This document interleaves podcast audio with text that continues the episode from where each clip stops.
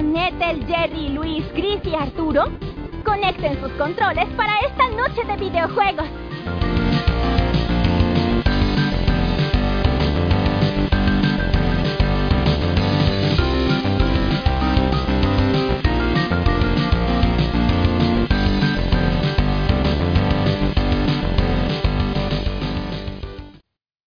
Buenas noches y bienvenidos a una nueva emisión de nuestro programa cuasi semanal, cuasi mensual, dependiendo cómo se alineen los planetas.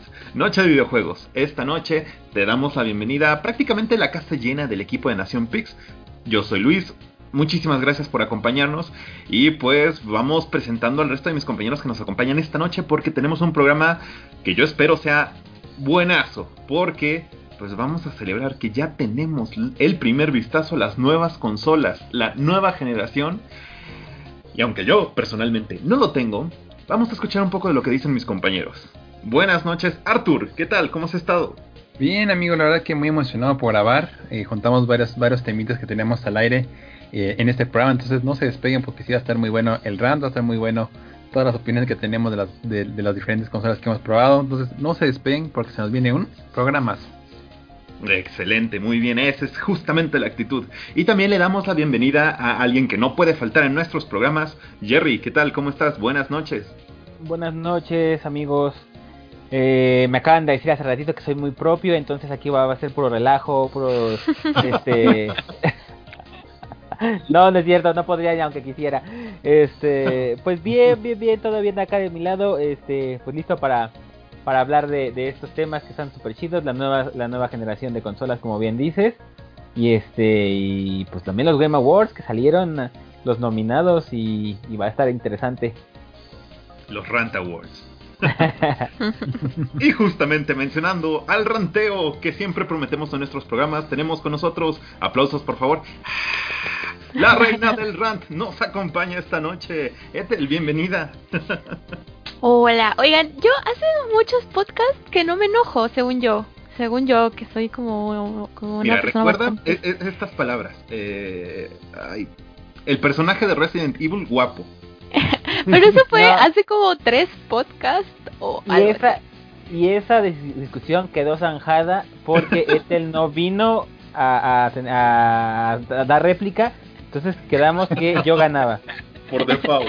Pero, o sea, según yo, no, no hay rant. De hecho, yo creo que esto es, este podcast, o sea, no va a haber rant en este, va a haber rant cuando discutamos a los ganadores, porque estoy segura que va a haber varios que van a ganar que no estoy de acuerdo, pero eso ya va a ser en el siguiente capítulo es lo que dicen las apuestas. Pero, pues vaya, em, les mandamos también un gran saludo a Gris, que desafortunadamente no nos pudo acompañar. Estábamos viendo si por ahí cuadraban nuestros horarios, pero pues la vida, ¿no? Recordemos que seguimos en tiempos de pandemia, entonces es un poco complicado a veces como coordinar todo lo, todos los aspectos que, que entran en nuestro día a día, la vida cotidiana. Pero bueno, sin más, yo quisiera abordar de lleno el tema de nuestras impresiones para las nuevas consolas. Yo sé que ustedes ya le han dado por ahí algunos algunas probadas a lo que tanto Microsoft como Sony nos tiene preparados y como les había comentado en programas pasados, pues yo no soy de esta gente que, que compra las consolas luego luego al lanzamiento, entonces vengo prácticamente de ceros, he visto pocas impresiones en redes sociales, en internet y pues me gustaría saber qué es lo que ustedes tengan que decir sobre esta nueva generación, lo que se viene. Primero que nada, yo creo que podemos dedicarle un poco menos de tiempo, porque pues, es la naturaleza de nuestras preferencias gamer. Pero quizás, Arthur, si nos puedes comentar un poquito sobre lo que nos trae Xbox y sus series X y S. Exactamente, amigo, pues llegó, la consola, eso sí, Team Soriana. Yo no, yo no lo podía creer.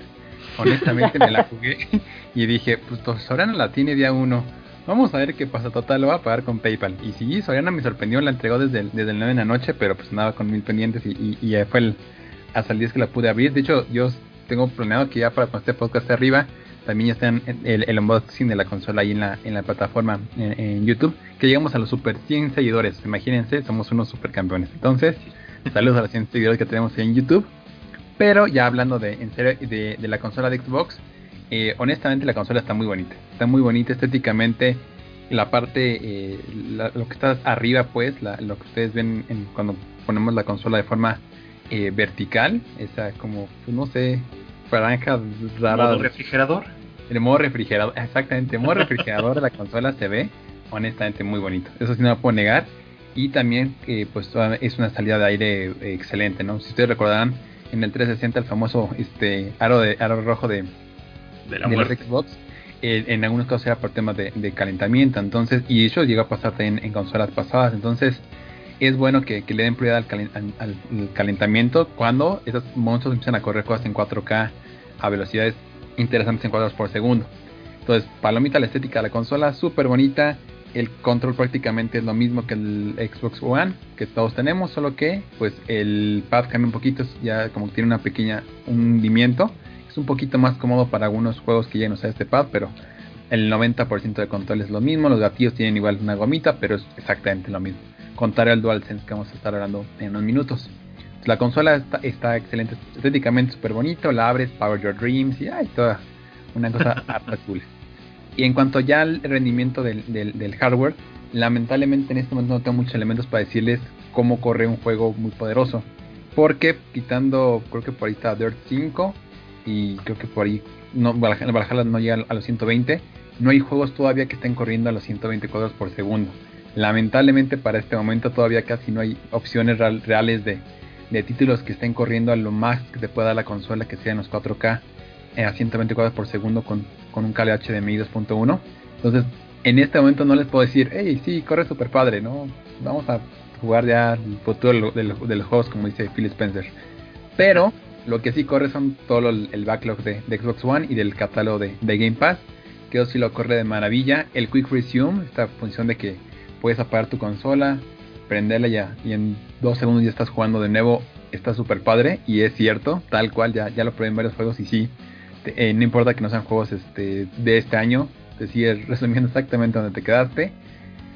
Otro detalle importante también de la consola es, y lamentablemente negativo, es el almacenamiento. y creo que lo mismo pasa con Play. Un tera no es mucho espacio. Lamentablemente para los juegos que si queremos sacar la velocidad máxima, tiene que ser con, con un estado sólido. Y lamentablemente el tera lo vamos a llenar en dos meses.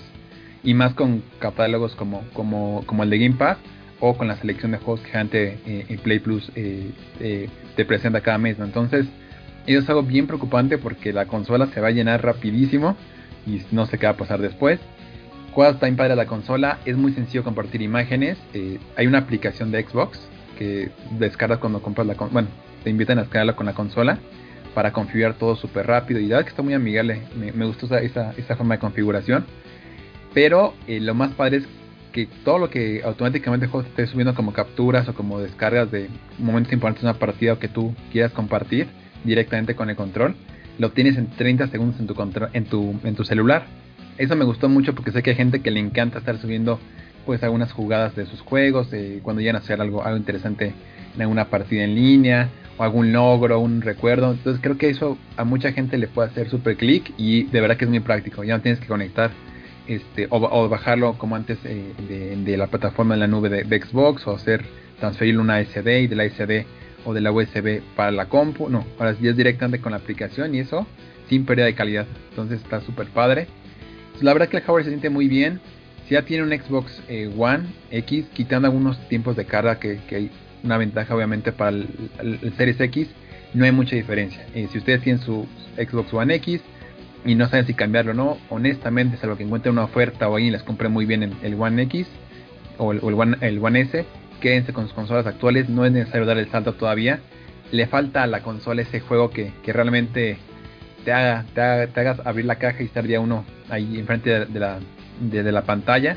Iba a ser Halo, se le atrasó, entonces es mi gran advice. Si tienen la posibilidad y lo quieren comprar, se la van a pasar muy bien. Excelente consola, todo les va a correr súper bien en este momento. Súper compatible con todo lo de Xbox, quitando el Kinect, todo lo pueden usar en la misma familia de Xbox, controles, cargadores, el disco duro que nos envió el equipo de Western Digital, igual lo probé.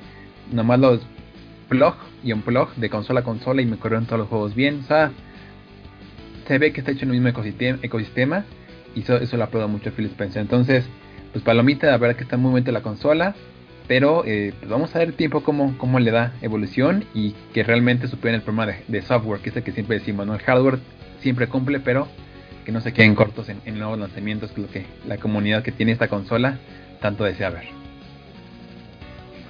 eso ya es como un primer vistazo a lo que pues, ha sido tu, impresión con el Series X. Eh, mucho se ha hablado sobre todos estos, este, pues, algunos dicen que son hoax, otros dicen que son exageraciones, otros dicen que son errores garrafales, pero no sé si han estado viendo que en redes sociales hay muchas imágenes, videos sobre algunos errores que están teniendo, eh, sobre todo las Series X. Eh, hay algunos que ya han sido desmentidos, hay otros que aparentemente sí son problemas que están eh, siendo encontrados por los, los usuarios alrededor del mundo, pero al menos entiendo, Arthur, que en tu caso pues, no ha pasado nada, no hace ruidos raros el lector. No, nada más por ahí, por ahí eh, hizo, un poquito más de ruido una vez la consola cuando la, recién la abrí, pero me imagino que era porque el, bueno estaba exigiendo un poquito más la transferencia de archivos, pero fuera de eso la consola eh, también ya la probé en, horizontal, ya la probé en vertical, sin ningún problema de, de, ningún tipo. La verdad es que la consola hasta ahorita me ha corrido muy bien y este y no le puedo poner pero pero pues no se me haría raro que tuvieran algunos modelos este alguna, algún defecto yo vi también una, una, pelotita de tenis que, eh, no, de ping pong que andaba flotando encima de la consola y de bueno eso sí es súper fake pero la consola hasta a mí en mi personal con que tendré de usarla unas 30 40 horas más o menos de juego este no ha tenido ni un solo problema y también es silenciosa ¿eh? hasta ahorita les digo con los juegos que está corriendo no hace mucho ruido pero quiero ver ya que empieza a correr juegos un poquito más exigentes, ya, ya a, una velocidad mayor de cuadros por segundo. Quiero ver cómo, cómo reacciona el hardware, ahora sí exigiéndole en su máximo, en su máximo eh, límite. Va, que va, perfecto. Y aunque hasta donde yo sé, ni Ethel ni Jerry han probado el Series X aún, no sé si estoy equivocado ahí, compañeros, amigos. no, yo no, todavía no. Venga, el Join the Dark Side. no, esta señora. Este, y vaya, dentro de esta misma familia de sistemas viene también el lanzamiento del Series S. Obviamente, en este momento pues no, tenemos impresiones al respecto, pero algunos de mis compañeros y de mis amigos así de toda la vida han tenido ya sus pequeñas bocinitas en su casa y pues me han hecho comentarios pues bastante cercanos a lo que tú comentas, Arthur. De mientras, ninguno ha encontrado algún error en hardware ni fallas que les haya ocasionado este, sus sesiones de juego. La única situación por ahí es que si el Series X nos está ocasionando algunos problemas por el espacio de almacenamiento, imagínate el Series S, ¿no? Y lo que decir, amigo, pobrecito, no les rompas el corazón hasta como dentro de dos meses, pero pues sí diles que vayan ahorrando para, para ampliar su, su drive. Sí, sí, sí. Entonces están en esa en esa transición de que pues tienen que estar priorizando qué juegos se quedan almacenados en su consola y cuáles están, hay que ir borrando. Entonces, pequeños detalles. Em, ahora sí, eh, quitando un poquito del escaparate a, la a, las consolas, más bien en plural, que nos han traído la gente de Sony. Y los comentarios que hasta el momento todo va bien, todo está bonito. Arthur no le, a Arthur no le llegó un vapeador este, en forma de refrigeradorcito. Podemos pasar a lo que quizás nos demore un poco más de tiempo en este aspecto, porque hay que hablar del Play 5. Jerry, tú nos hiciste el unboxing para el canal y te vimos muy emocionado. Y sabemos que desde que te llegó la consola, Jerry tan contento, me alegró la noche. La verdad, esa, alegría genuina, ah, eso, y con su playera de Play 4 yo, mira, se lo quería bajar. La verdad, la verdad, lo quería agarrar a veces a mi querido Jerry. Qué, qué, bonito video, y además, pues que aún se veía, muy contento en el video, entonces, la verdad que qué contento verte así, amigo. muy propio en el video, digamos. eh, pues, no sé, este, ¿qué nos tienes para comentar con respecto a tu play? Este, pues, dinos, ¿Qué impresiones tienes? ¿Ya lo jugaste como cuánto tiempo? ¿Algún error que te haya aparecido por ahí? ¿Cuándo llega la edición digital? bueno, eh, la, el que yo tengo, como vieron en el unboxing, es la edición eh, estándar, la que tiene disquito. Creo que, bueno, a mí me, me, gusta más, la verdad. Em, está, está muy grande, está muy grande. Yo cuando lo vi no creía que iba a estar tan grande. Bueno, cuando lo iba, lo veía como en imágenes y todo eso, o, o en comparativas con otros plays como que no lo veía tan grande, pero una vez que lo sacas es como de, guau, ¿qué clase de torre de computadoras es esto? Eh, está muy padre, está muy padre al, al, tacto. Yo me imaginaba que iba a estar más... no es porque no esté pesado, pero me imaginaba que el material iba a ser como, como más rígido. por lo tanto un poquito más eh, duro como y en- no en realidad es es, un, es, es muy es muy como amable al tacto la puedes mover bastante fácil afortunadamente. Eh, ya conectándola y todo muy tranquilo pasas por la por la, las cuestiones de acuerdo de, de confidencialidad y bla bla bla en términos de compra etcétera etcétera. Todo muy tranquilo hasta que ya entras. La interfaz está muy padre muy muy padre la verdad. Es una interfaz muy tipo la de PlayStation 4 pero como mejorada incluso yo digo más optimizada eh, yo me compré también el, el Morales para probarlo con ese, para Play 5. Inmediatamente lo pones. eh, en lo que se tarda un poquito de descargar alguna actualización, porque ya venía parche de día 1. Y luego, luego te pones a jugar. Es increíble lo rápido que pasas de poner un disco eh, o de la pantalla principal a jugar. Yo me imaginaba que iba a estar esperando. No sé, dije. No sé, 10, 20 segundos. No manches, fue rapidísimo. Le dije, a, estaba con mi hermana porque Daniel Daniela lo estaba viendo conmigo. Y le dije, ah, sí, se supone que va a tener tiempos de carga muy... Ahí me quedé.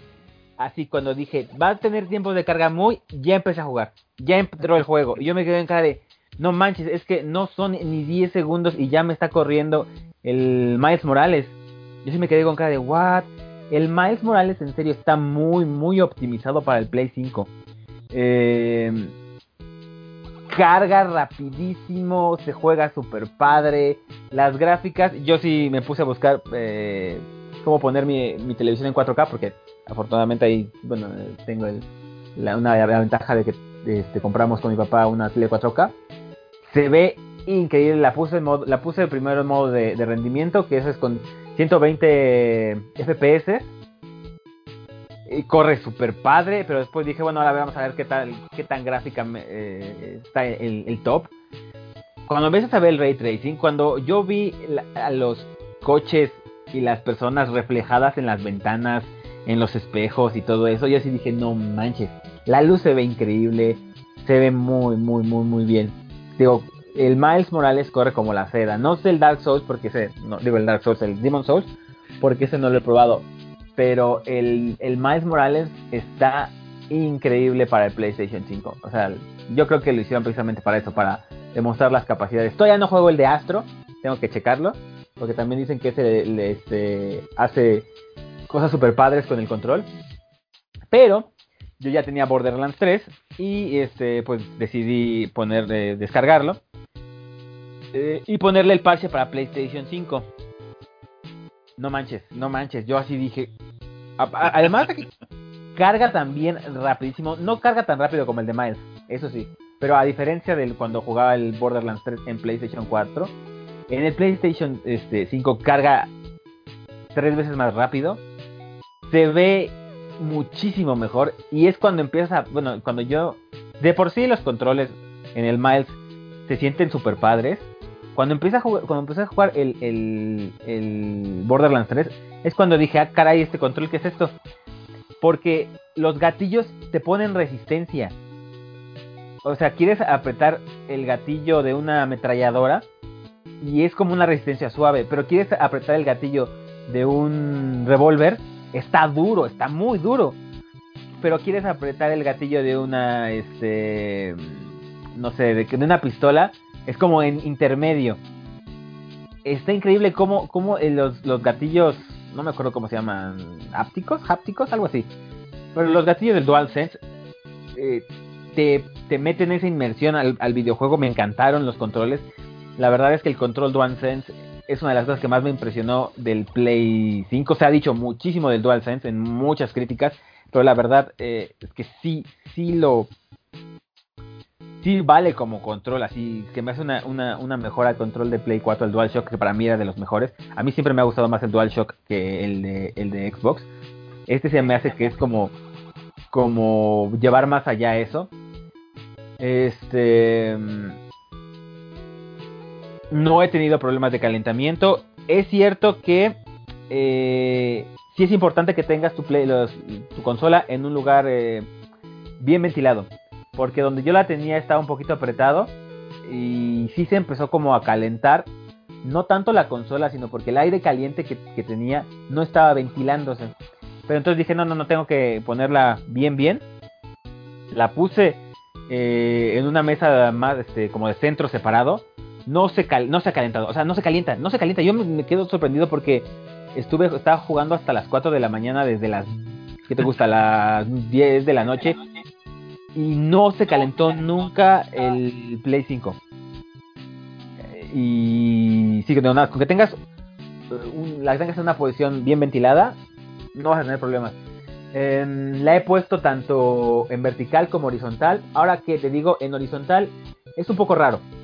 Eh, afortunadamente viene con una base y, las como las instrucciones, incluso en la propia consola viene unas marquitas para que sepas dónde poner la base. Pero si ponerla en, horizontal se siente un poco raro.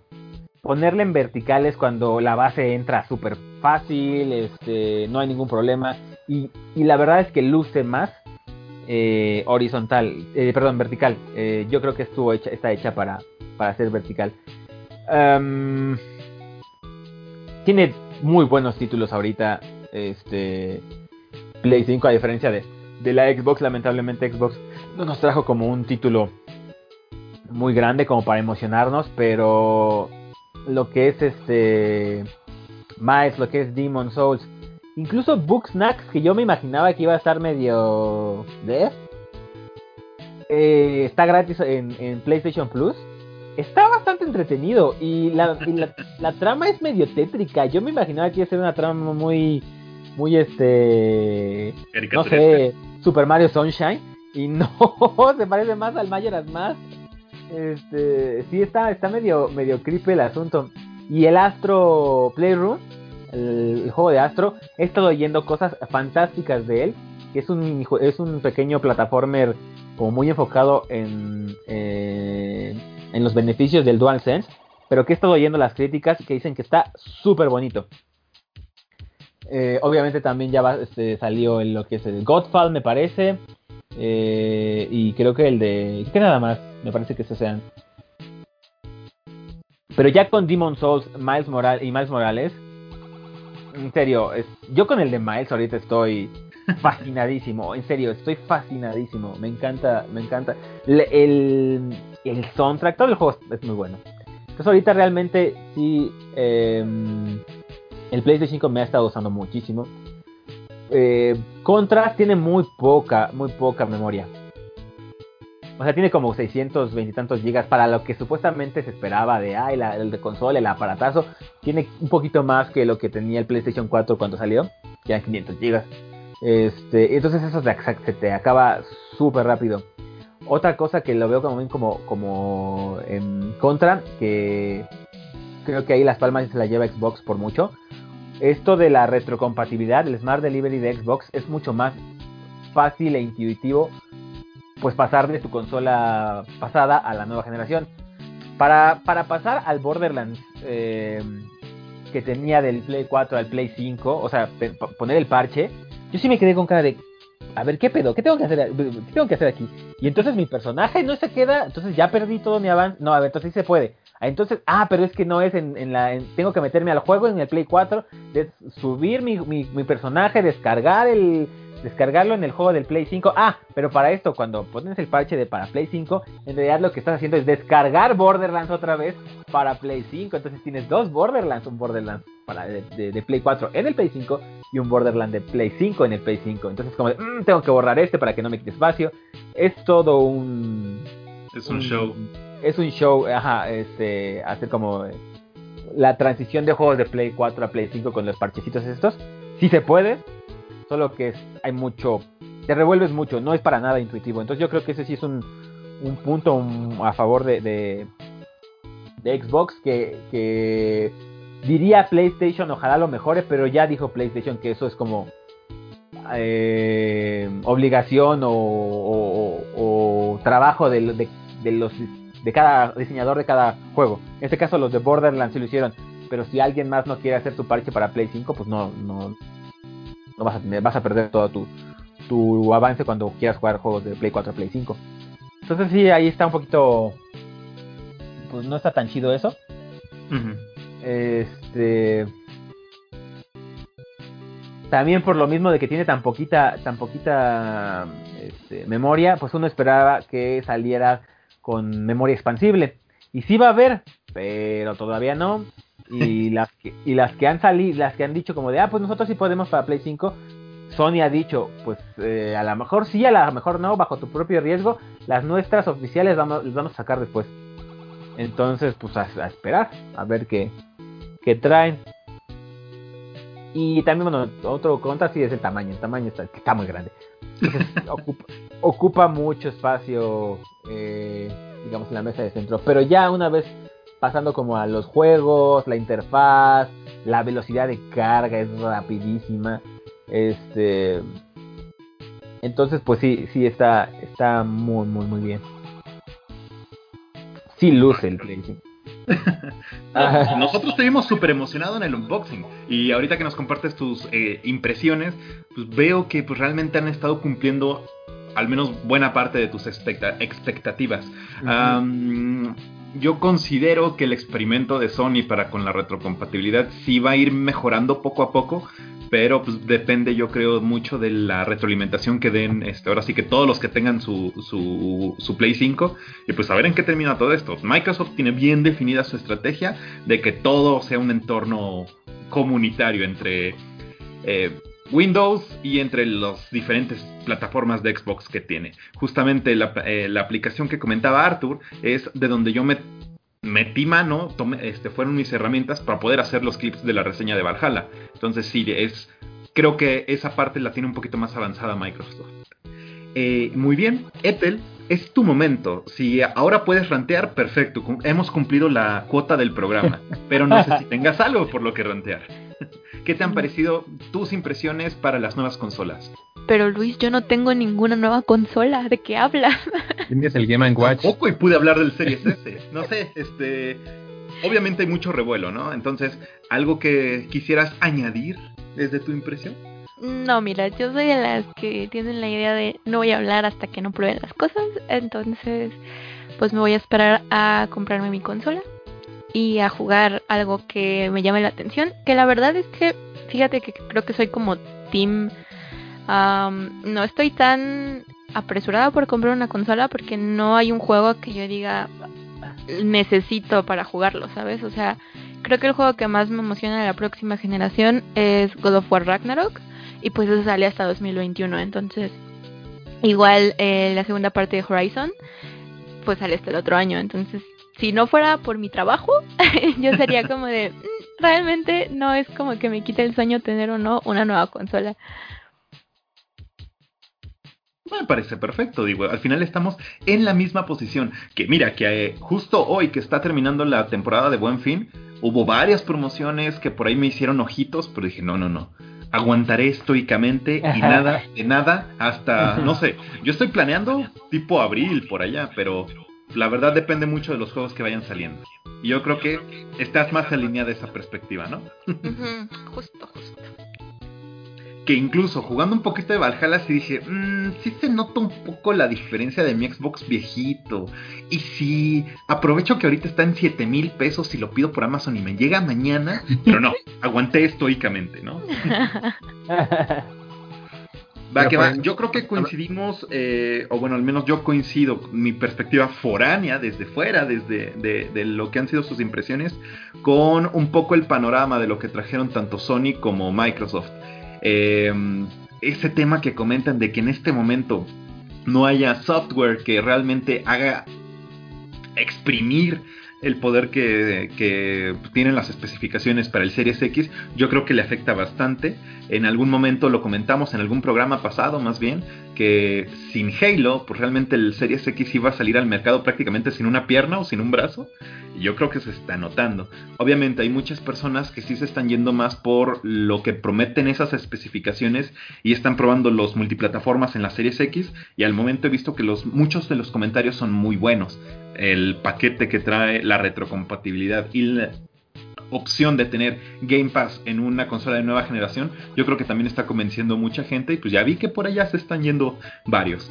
Pero coincido un poco más en lo que eh, menciona Jerry, que ahorita de lanzamiento tengamos un Spider-Man optimizado, tengamos la secuela o suerte de secuela con Miles Morales, hecha prácticamente para asombrarnos de, de primera instancia con, con, el Play 5, tengamos el tech demo del juego de Astro que nos permita ver las bondades tecnológicas que traen los nuevos controles de Sony. Y además, es pues, muy buen juego, está muy bueno, según lo que he estado leyendo. He visto muchos comentarios este, positivos al respecto, ¿no? Especialmente porque todo está hecho para sacarle jugo al nuevo control. A mí, sinceramente, uno de los temas por los que Sony nunca me pudo convencer de cambiarme para, para este oscuro lado del gaming ha sido el control. Es muy pequeño y muy incómodo para mí. El Xbox está bien chapa.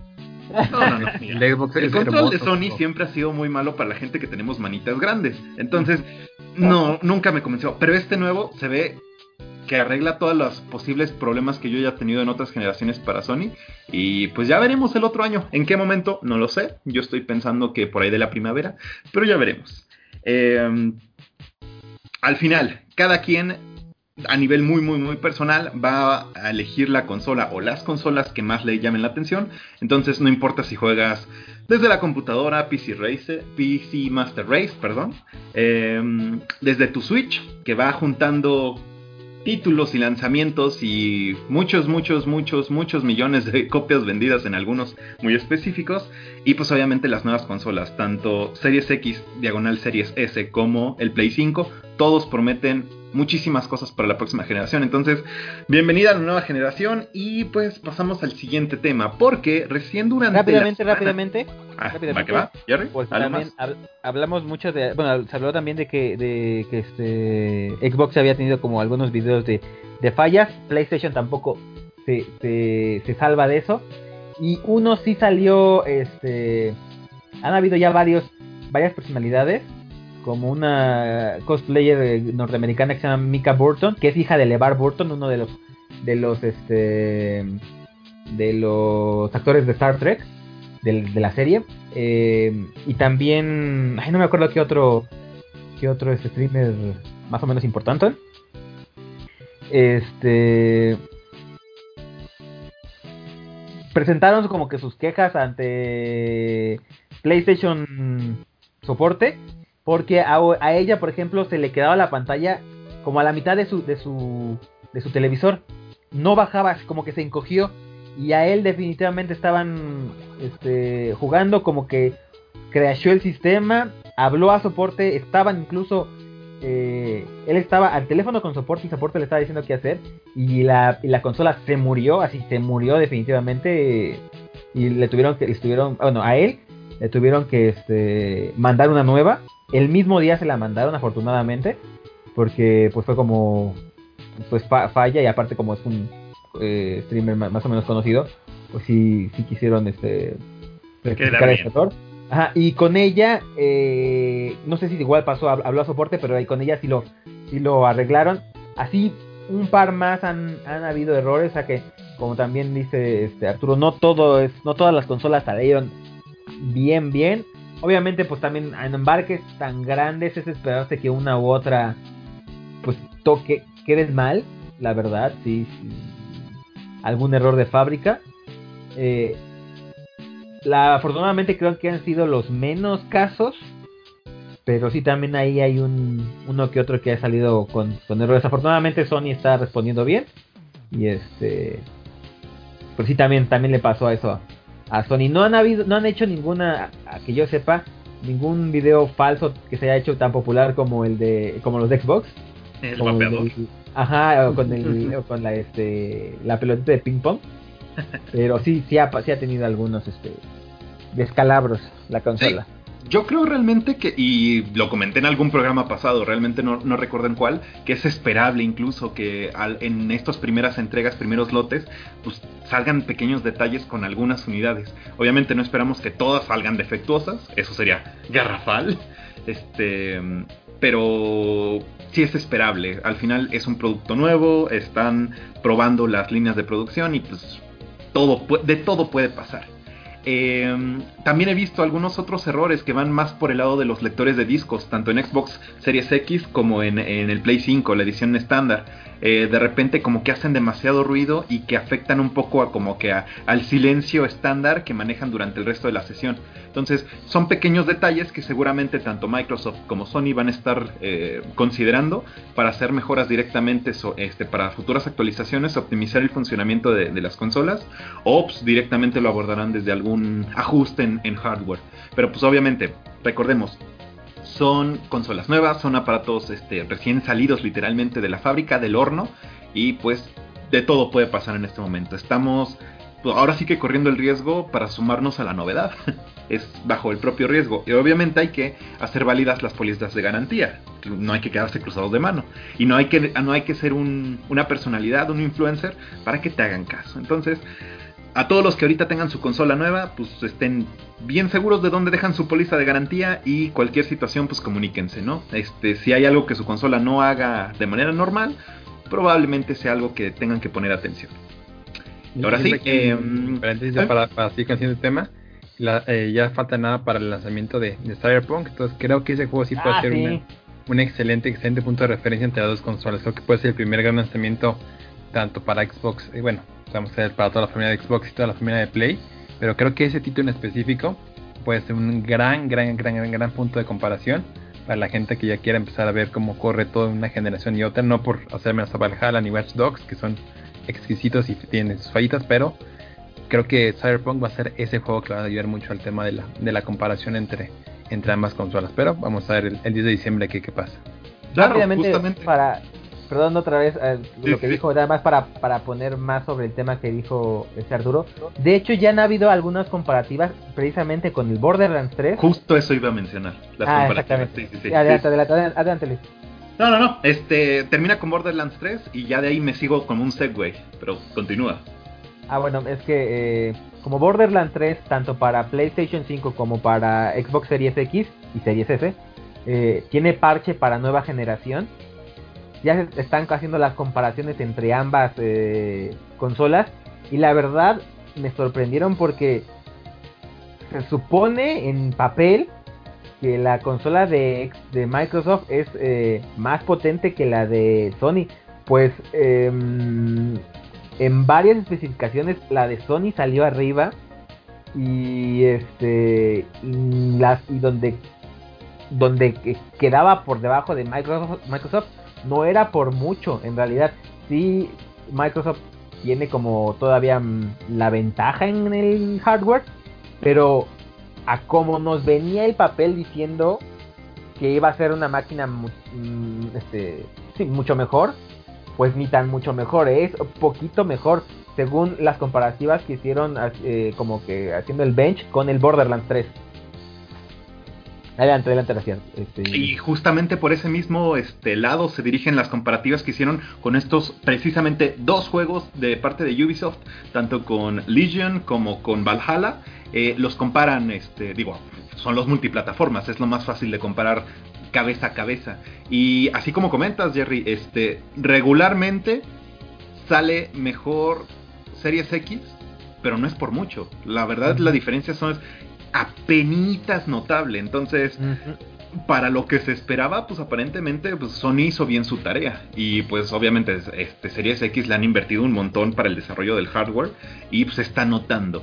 Eh, algunas, este, yo no vi específicamente las comparaciones de Borderlands, pero al menos lo que pude notar de comparativas entre Legion y Valhalla, eh, tiempos de carga sí, sí los mejora entre comillas por 1, 2, 3 segundos el Series X, que realmente 3 segundos no es nada. Y también un poco la temperatura que registran las consolas durante el procesamiento de la sesión de juego, pues tampoco varía mucho. O sea, tienen muy buenos sistemas de, de enfriamiento, de ventilación ambos sistemas. Entonces, pues palomita, ahora sí, para ambas compañías. Y pues qué bueno que estemos viviendo esta transición. De momento, sin problemas. Yo espero que tanto el Series X de Arthur como tu Play 5, Jerry, pues vayan por el buen camino y se mantengan por ahí y pues a ver qué sale. Justamente, hablando, aprovechando que ya estábamos y que ya he mencionado en, algunas ocasiones el tema de Valhalla.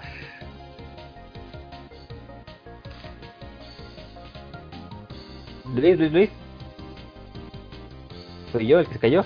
Valhalla. También estamos experimentando la reseña en video, que ya la pueden encontrar también en nuestro canal de YouTube. Y eh, pues déjenme platicarles un poquito más a fondo sobre nuestras experiencias de lo que ha sido Valhalla. ¿Por ahí alguien dijo algo? Yo, ¿puedes repetir lo de Valhalla? Es como que te perdimos de río. ah, ok, mira, sin problema. Em, aprovechamos que por una parte ya tenemos en el sitio nuestra reseña escrita y que tenemos una versión en video también disponible en nuestro canal de YouTube. Eh, me gustaría hablarles un poquito más de lo que han sido mis experiencias durante estas prácticamente dos semanas de estar jugando Assassin's Creed Valhalla y pues, algunos detalles que no podrán encontrar en ambas este, reseñas, ¿no? ni en la versión en video y en la versión escrita. Em, yo tenía muchísimo tiempo de no jugar un Assassin's Creed. La última vez que toqué uno prácticamente fue en Black Flag, allá en la, en la época este, de pirata. Y a mí me recordó mucho ese, ese estilo de juego, pero sí se notan algunos cambios muy, muy, muy bruscos en, algunas secuencias de gameplay, principalmente el combate. Obviamente no es lo mismo combates navales y de piratas este, y, con pequeñas este, pistolas de esa, de, esa, de esa época, contra hachas vikingas y lanzas y espadas y, y toda esta situación. A mí me gustó mucho la temática desde que Ethel nos comentó cómo estaban las filtraciones y los leaks para la nueva entrada de Assassin's Creed. A mí se me hizo muy curioso cómo íbamos a incorporar las sesiones de sigilo o los aspectos del sigilo dentro de una e, época este, histórica que aparentemente no, no da señales de que sea muy sigilosa, ¿no? O sea, son vikingos, llegan haciendo ruido, quemando aldeas, matando gente y saqueando cosas y se van. Se llevan bienes, se llevan eh, gloria, riqueza, fama y pues esclavos. Entonces yo decía, ¿cómo demonios van a incorporar algo de sigilo en, en Valhalla? Eh, prácticamente están continuando esta saga todavía más sci-fi-sesca de este contra los lo que fueron los primeros Assassin's Creed y pues ya involucramos a toda esta situación de, de los alienígenas que estamos este, que están como de trasfondo dentro de Assassin's Creed y a mí este choque un poquito contra la, última encarnación que tuve de este juego, pues sí me, me quedé, ¿en qué momento pasó todo esto? Y sí, pues ya, es un poco empaparse del lore del juego. Em, técnicamente el juego es muy bello. Eh, pueden verlo en screenshots de un montón de gente que de repente nos quedamos viendo algún entorno en las alturas. Y el juego y el mundo del juego promete bastante. Em, desde Escandinavia hasta los paisajes que encontramos en, Inglaterra en la segunda mitad del juego, o prácticamente el 70% del resto del juego es, es, está muy muy bien. Y algunas partes escondidas que vamos desbloqueando durante el transcurso de la exploración y de la historia que van apareciendo por ahí otras tierras que explorar. Em, a mí me dejó un gran sabor de boca porque reconozco y ya lo hemos mencionado en otros programas, especialmente Jerry, que Ubisoft es Bugisoft y que pues, tiene la fama de que especialmente con los juegos de mundo abierto como justamente Watch Dogs y Assassin's Creed, pues suelen haber muchos problemitas técnicos y yo no encontré tantos bugs, encontré muy poquitos. De repente me caí de una montaña y entré en un loop de muerte porque iba cayendo mi pobre personaje, Eivor caía al vacío y pues tardaba como dos minutos el juego en detectar que había chocado contra el suelo y pues ahí se quedaba flotando mi pobre Eivor hasta que guardé, bueno, este eh, cargué una partida, un autoguardado anterior, es que me pude salir de ese loop. Pero fuera de eso no tuve grandes problemas. De repente algún animal que va en línea recta y que como que desaparece del mundo del juego, que aparece unos metros adelante. Y Em, algunos aspectos que tardan un poquito en cargar. Pero pues, considerando que yo estoy jugando ni siquiera en el Xbox eh, One X, sino en el Xbox viejo, el regular, el primero, creo que es un poco exigirle de más a mi consola viejita. En algún momento este, lo, este, le mencionaba a Arthur cuando estábamos este, descargando las actualizaciones del Xbox tenía un buen de tiempo de no, de no prender la consola. Entonces, creo que sí fue forzarla un poquito con, con Valhalla, pero pues poco a poco fue dando de sí la consola. Estabas ah. celoso, amigo, de que iba mucho que no, no la tocabas a tu consola. Ah, vete con tu Switch. Búscale, búscale, váyase de aquí. Sí, sí. Terminó siendo mi Xbox este tóxico. Porque juntito está el Switch, entonces lo ve, ah, sí, vete con Switch. La inteligencia también artificial del juego es muy mala, amigos. Es muy, muy mala. Regresa a, la, a, la, clásica inteligencia artificial de los NPCs, de los otros Assassin's Creed, donde de repente vemos que los NPCs hacen cosas absurdas y terribles. Y el problema es que esencialmente la, este tipo de errores salen durante sesiones de combate. Entonces, pues sí te mueve un poco la, la poca estrategia que uno quiere darle al juego. Fuera de eso, se me hizo una dificultad adecuada, tiene varios niveles tanto para el combate, la dificultad de nuestros enemigos, como para el sigilo, qué tan fácil es detectarte, y también para explorar el mapa. Entonces uno puede personalizar prácticamente toda su, experiencia dentro de Valhalla. A mí me gustó bastante y... Em, quitando estos detalles que realmente te hacen perder muchísima inmersión este, y que te afectan pues, a, la estrategia que estás planteando, pues no tengo tantos comentarios negativos para Valhalla. Ahora bien, de ahí a que yo le asigne un píxel de oro, que era nuestro antiguo este, esquema de, puntuaciones, la verdad no, sí se quedó un poquito corto en varios lados, pero nada más con la pura historia y con los aspectos de exploración y de combate. Y los, y los paisajes que encontremos en Valhalla, ustedes se van a encontrar un juegazo. Entonces, súper recomendado de nuestra parte. Y em, pues no sé si se me está olvidando algo. No sé si este, alguno de ustedes haya jugado Valhalla o si tengan alguna impresión o expectativa para cuando le puedan echar un vistazo. Eh, a, mí me mm. gustaría aprobarlo porque creo que últimamente eh, Ubisoft ha hecho bien los Assassin's Creed desde Origins. Odyssey creo que es, muchos coincidimos que era, que era un muy, muy, muy, muy buen juego. Y Valhalla, bueno, por lo menos como dices, tiene un background muy poderoso que, te llama la atención en el juego. Y además, eh, hay que reconocerlo también, Ubisoft sacó un buen juego para, para hacer esta generación de consolas, sacó un buen juego para, para, este, para la, nueva generación y en dos semanas tenemos ya un tercer juego para, para cerrar el año. Entonces creo que esa parte está muy interesante ver cómo lo va desarrollando y cómo progresivamente tiene que ir ya despedazando y olvidando las consolas viejitas para ir haciendo camino ya a exclusivas de, de Play 5 de Series X y bueno X slash S. Entonces también llama mucha atención ver cómo van a ir avanzando, pero hasta ahorita honestamente les, han, tenido buena, buenos lanzamientos. Mientras otros AAA creo que han andado un poquito apagados. Por ahí Activision sacó hace poquito también Call of Duty. Pero creo que en general los demás eh, publishers grandes siguen esperando un poquito a, que maduren las consolas y la gente para, para tener sus lanzamientos AAA. Digo, incluso con todo lo de la pandemia, a mí me sorprende que, que Ubisoft esté pues con tanto ahora sí que en el horno y los haya sacado sí a final de año, pero pues está Legion, está Valhalla y ahorita que se viene este, Immortals, Phoenix, Phoenix sí. Eh, que además es más de creer, amigo, que el próximo año van a tener por ahí también dos, tres sorpresillas ahí en, el horno. Entonces, creo que creo que por lo menos sí están apostando fuerte a la, a la nueva generación y, vamos a ver en ventas cómo, cómo reacciona la gente. Y creo que en general la crítica va sobre la línea de lo que, de lo que tú comentas, mi estimado Luis y, también he visto varias, varias personas, varias gente en, internet que se quejan mucho de la parte de la exploración y un poco qué tan extenso podemos hacer nuestra aventura en Valhalla. Este es el tipo de cosas que yo aprecio, entonces va muy, va a depender mucho del gusto de cada quien, porque obviamente la historia es súper lineal si tú la quieres hacer lineal. Pero hay un montón de puntitos en el mapa si tú eliges la opción de que te aparezcan señalizaciones y te van a ir dirigiendo a los eventos del mundo y con eso vas a conocer un montón de personajes desde grotescos hasta graciosos, este, te vas a empapar un poco del mundo y, del ambiente que está dotando Ubisoft para, para este juego. Y creo que eso vale muchísimo la pena para cuando no quieres hacer una experiencia como que tan lineal. Eso te motiva a explorar, a encontrar de repente algún animal legendario que puedes cazar, que te puede dar como ciertas mejoras y recursos por ahí. Este, desbloqueas algunas misiones especiales al conocer gente, al ir mejorando tu asentamiento. Yo creo que todo eso vale mucho la pena para quien le quiera dedicar un poco de tiempo.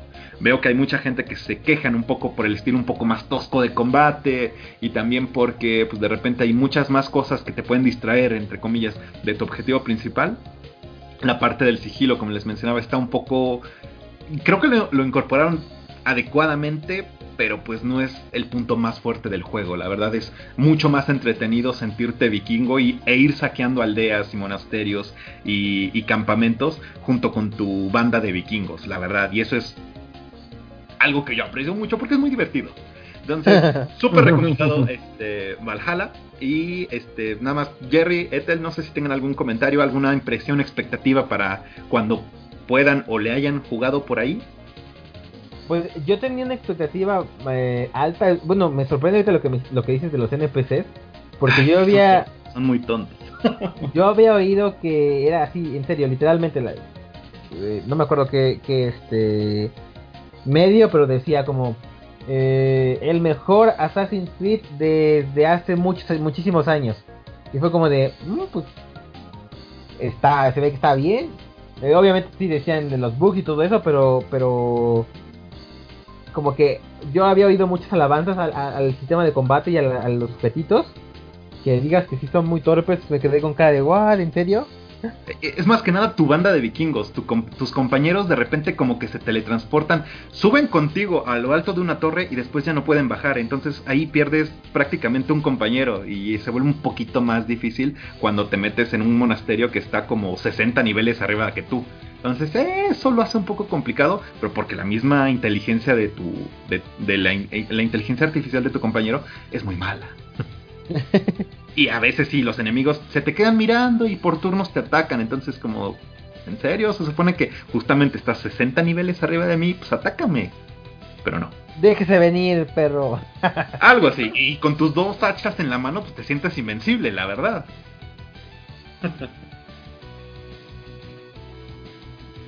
Eh, Ethel, ¿algún comentario, alguna expectativa que tengas sobre Valhalla? Gatos. Ah, sí. Hay una misión donde nosotros podremos encontrar un gatito y sumarlo a nuestra tripulación vikinga. Por favor, háganlo. Háganlo.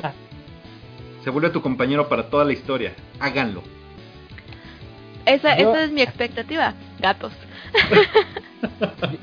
Yo entonces eh, voy a voy a volver a meter otra vez el juego de Spider-Man. Si les gustan los, los gatos vikingos, Spider-Man el gato sale en la de Spider-Man Ah, sí, Miles sí, Morales. Lo puedes este, acariciar también. El, O sea, y, y, y el gato se llama Spider-Man. O sea, es Spider-Man el gato, por favor.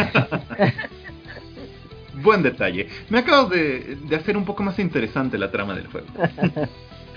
Muy bien, eh, esas han sido mis impresiones para Assassin's Creed Valhalla. Si ustedes tienen alguna impresión, este, todos aquellos que nos escuchan, diferente o coinciden con nosotros, ahí déjenoslo en cualquiera de nuestras redes sociales. Háblenos qué es lo que les ha parecido este juego, porque al menos a mí me gustó bastante.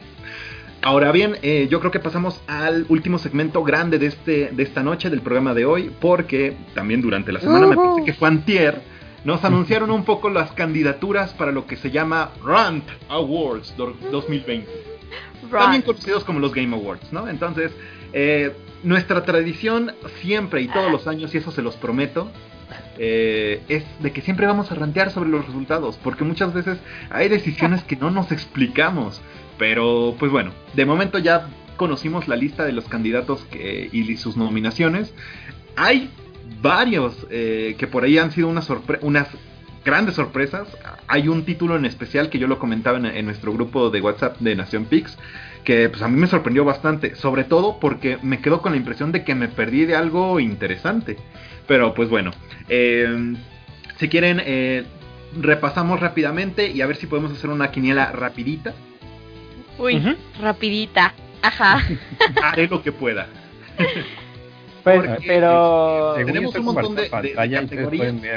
Pero pues hay algunas que importan más que otras. Entonces, eh, déjenlo a mi criterio un poquito. Eh, saltémonos un poquito lo que es la parte de los esports. Eh, yo vi Ah. que, Jerry, por ahí hiciste un hilo al respecto de tus candidaturas, qué esperas que pase durante los premios. Entonces, en este momento, pues yo me sumo a tus opiniones. No conozco prácticamente nada de los candidatos que fueron nominados para las categorías de esports. Entonces, lo que dijo Jerry, por dos. Ah, pues, bueno, empezamos con el eSport, déjame. Ah, Ah, no, no, justamente es para sacarlos de la, de la cuenta.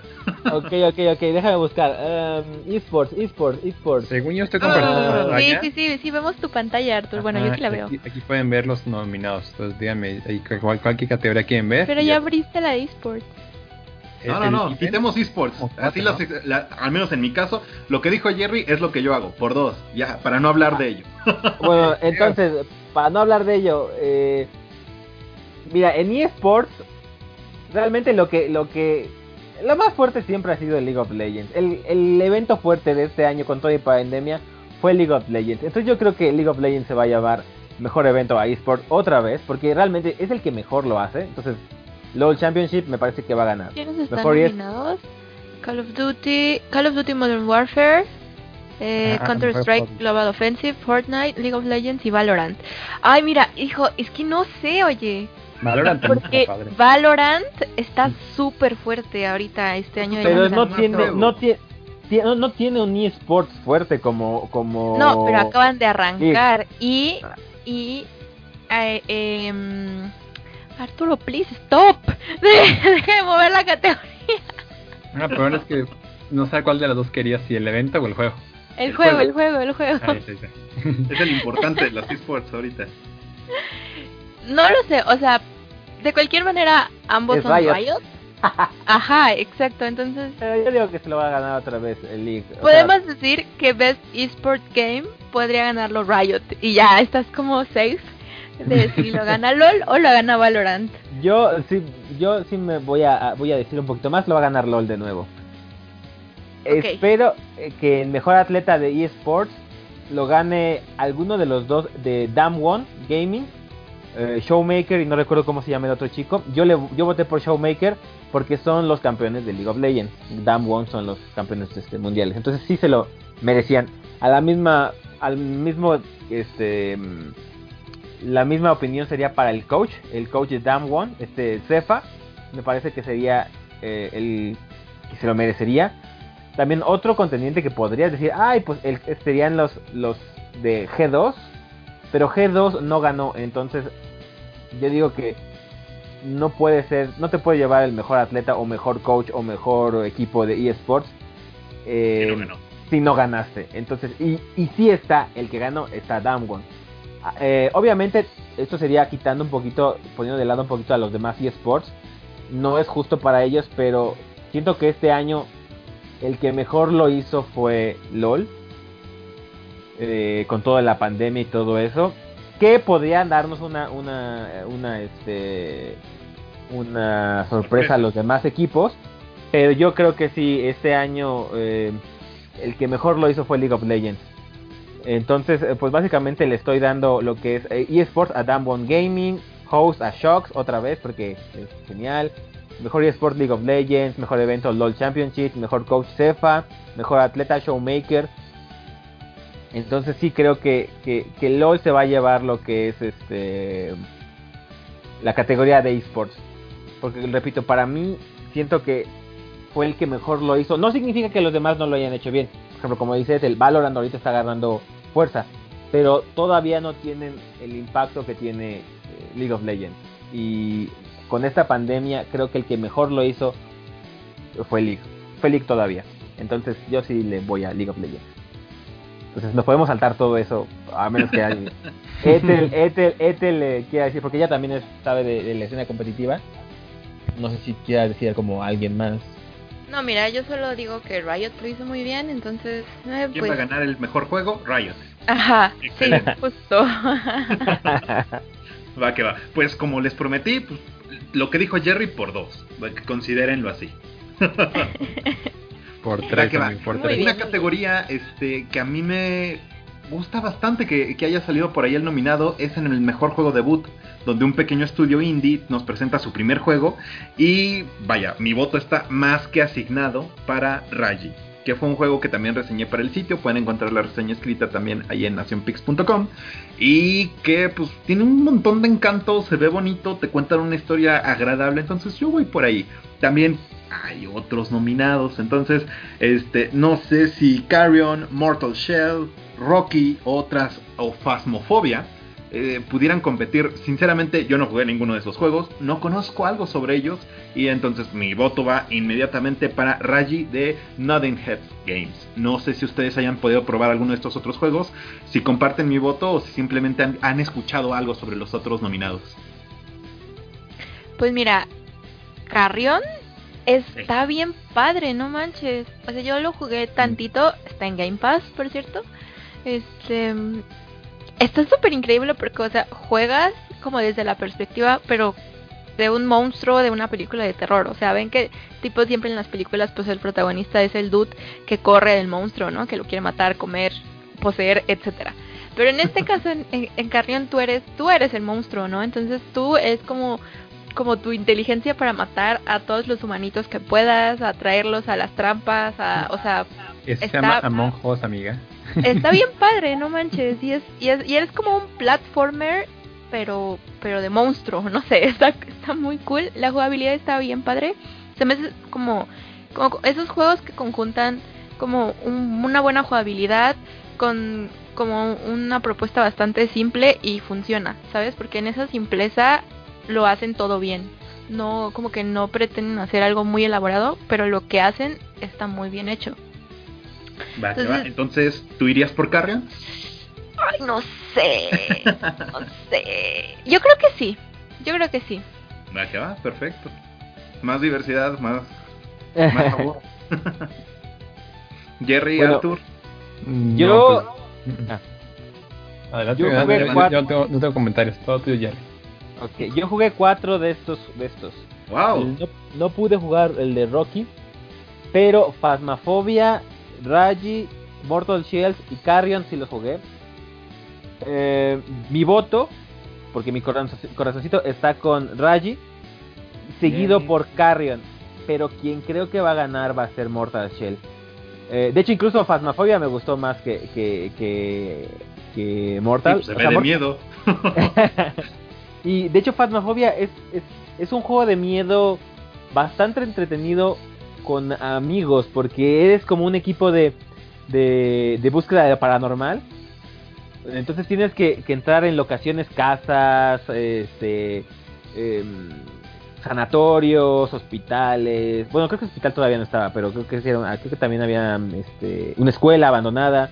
Entonces, con tu, con tu equipo, eh, tanto de personas como de ar- aparatos electrónicos, tienes que ir buscando eh, dónde se encuentra el fantasma, qué tipo de fantasma es, buscar pruebas, este y teniendo cuidado de que no te vayan a atacar el fantasma, porque pues no tienes realmente cómo defenderte, es un equipo de investigación, entonces eso le genera mucha tensión y mucha diversión.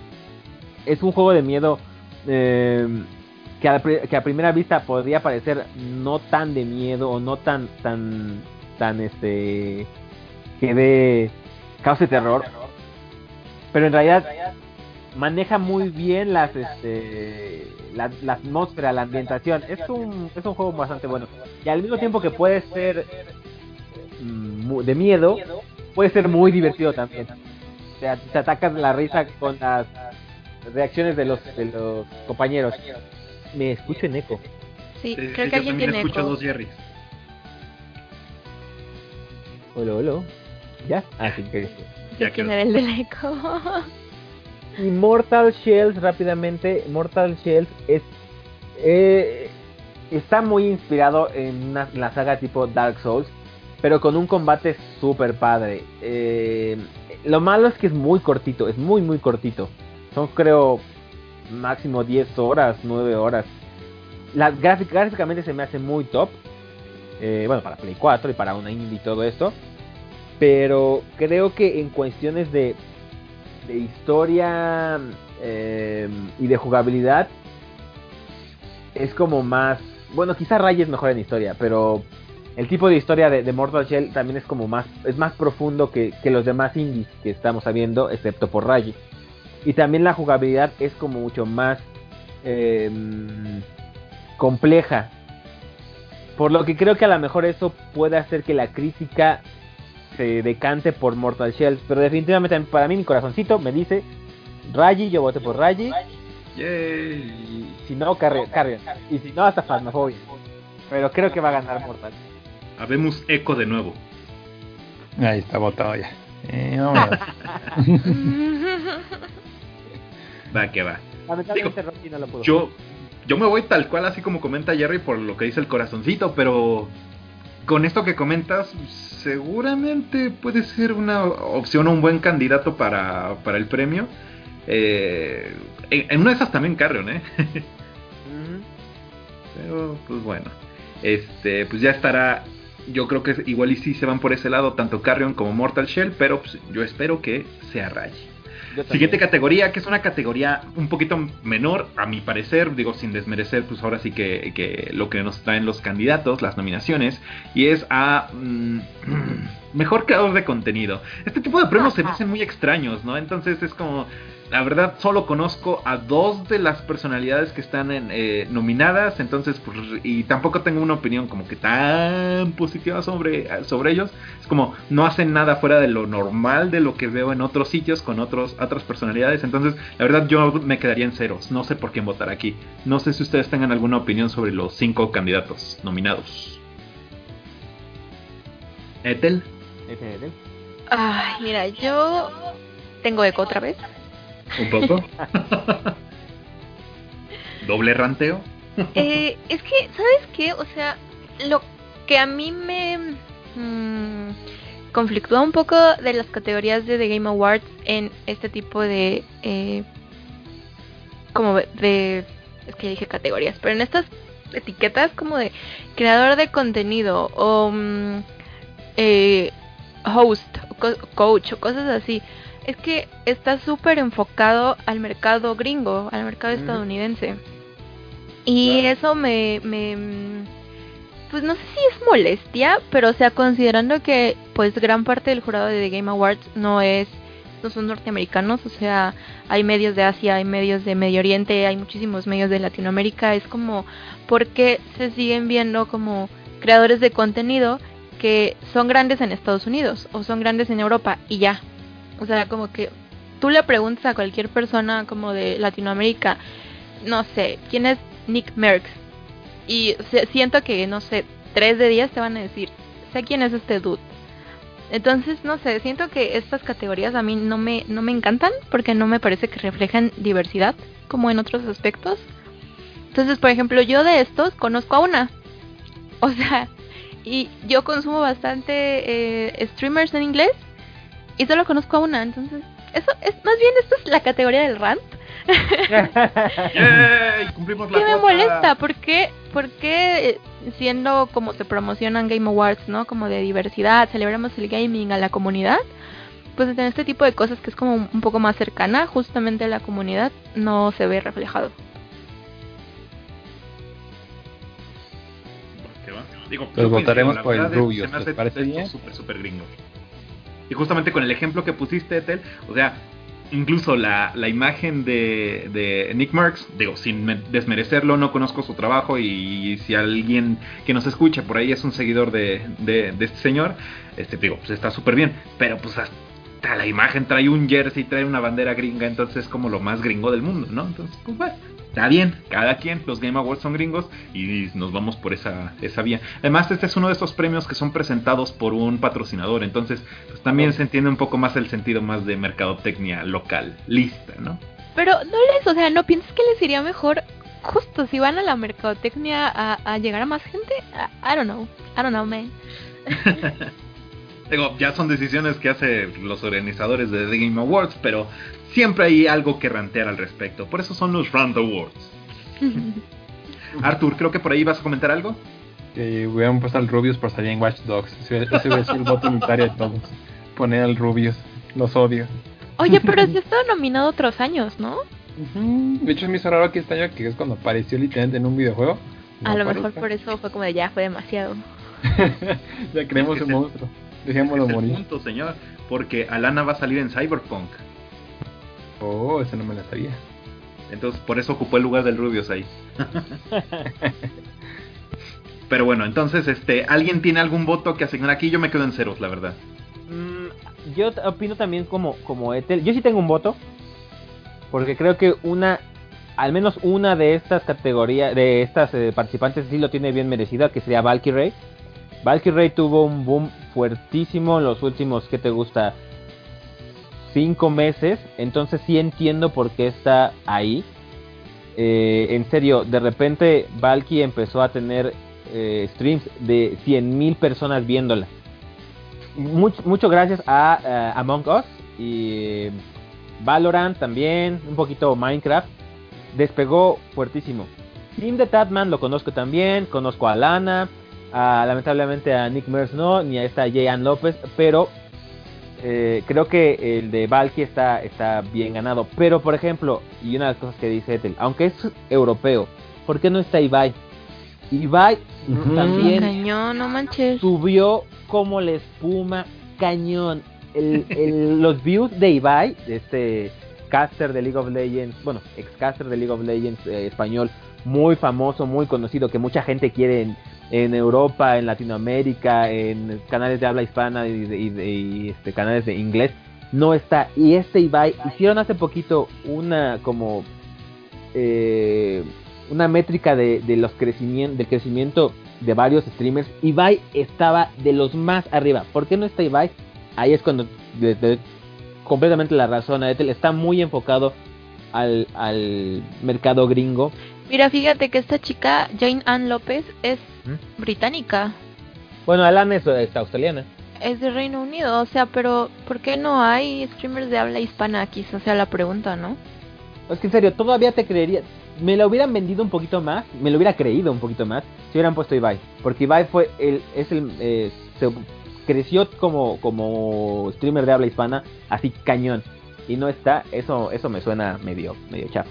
Mi voto sería para Valky porque creo que ella sí tiene, tiene mérito de estar aquí, pero siento que, que no refleja bien todo el aspecto de los creadores de contenido. Va que va. Y habiendo cumplido nuestra cuota de un poco de ranteo, espero que haya un poco más durante el resto de la sesión, eh, pasamos a la siguiente categoría, que es una categoría algo interesante por el contexto en el que vivimos de pandemia y todo esto, pues es el mejor juego multijugador. Y aquí hay opciones bien raras compitiendo entre sí, porque por un lado sí tenemos a Valorant, que ya Ethel mencionó un poquito al respecto sobre este juego, el, el nuevo juego de Riot, y pues que ha tenido un buen crecimiento, pero no creo que haya alcanzado el nivel de meme, de fenómeno del gaming, como si lo fueron en su momento o lo están siendo, no sé realmente cuál es el estado de la popularidad de, de estos dos juegos, de Among Us y de Fall Guys. Porque de repente todo el internet estaba loco por estos dos juegos, alguno de los dos, o a veces los dos juntos. Por ahí también están nominados tanto Call of Duty Warzone y Animal Crossing. Pero al menos no creo que lleguen al nivel como de, de, meme, de, de tendencia, de fad, más que nada. Este que Among Us o Fall Guys. Yo centraría mi voto en alguno de estos dos. Y por el que he jugado más, más tiempo, pues yo miré por Among Us. Pero nada más por el componente que tuvieron de que justamente coincidió que en temporada de, de pandemia todos nos encerramos en casa y pues se hizo súper popular este juego que salió hace como dos o tres años. Entonces, pues ya, ya tiene sus añitos Among Us. No sé por dónde se inclinen sus corazoncitos. Arthur. Sí, ¿Tú por creo que es, una categoría que si le das el premio a todo, bueno, mejor Call of Duty y Valorant es un, escaloncito abajo por el fenómeno que, que, que representaron. Pero honestamente estoy contigo, creo que los tres podían ganar, porque honestamente fue un momento muy, muy complicado para la humanidad y de repente nada más eran, eran esos tres juegos los que le dan un poquito de luz a, nuestro, a nuestros microentornos, ¿no? De verdad que todos los memes, como dices, todos los las imágenes, todos los chistes que había de, de Animal Crossing, de, de Among Us y Fall, Out- eh, y Fall Guys, creo que creo que es una categoría que ustedes pueden ganar y, hasta, hasta juego del año por, por lo que representaban para gente en un momento muy complicado, ¿no? Que, sigue siendo. Entonces, eh, me escucho raro, déjame intentar reconectar. Es que desconecté mi micrófono porque según yo estaba haciéndoles eco. A ver. Ah, ahí va. el del eco. Eco, eco. Ahí se escucha eco, ya. que era la voz interna de Ethel ranteando también. Inner Ethel ahí manifestándose. Dime feedback, ¿ya me escucha mejor? O ya Bastante. Sí, sí, sí, ya Sí, te te ves muy escuchas bien. bien. Eh, súper bien. Entonces sí, le digo que las tres categorías como que hay, eh, los, los tres nominados grandes de esta categoría como que cualquiera de los tres que lo ganen me pareciera justo fueron un hitazo y, y- e insisto, les- estos tres juegos le trajeron, bueno, los cinco, ¿no? Pero específicamente Animal Crossing, Among Us y Fall, Fall Guys trajeron felicidad en un momento de mucha oscuridad. Creo que es algo que tienen los videojuegos y creo que ese mérito, independientemente de que ganen el premio, eh, lo, lo- merece, ¿no? Entonces, si tuviera que elegir uno, me parece que Fall Guys creo que creo que tuvo un gran, gran, gran, gran este auge. Aunque también Animal Crossing hizo muy bien las cosas, rompió sus récords de ventas en dos meses. Y Among Us muy calladito, pero fue creciendo, creciendo, creciendo, creciendo. Y si ven las, las cifras que tiene, ahorita los tres es el que más se juega. Entonces, cualquiera de los tres son grandes candidatos, pero yo creo que le daré mi voto a, a Fall Guys. Mm, curioso. Ethel. ¿Por qué te- lado te inclinarías?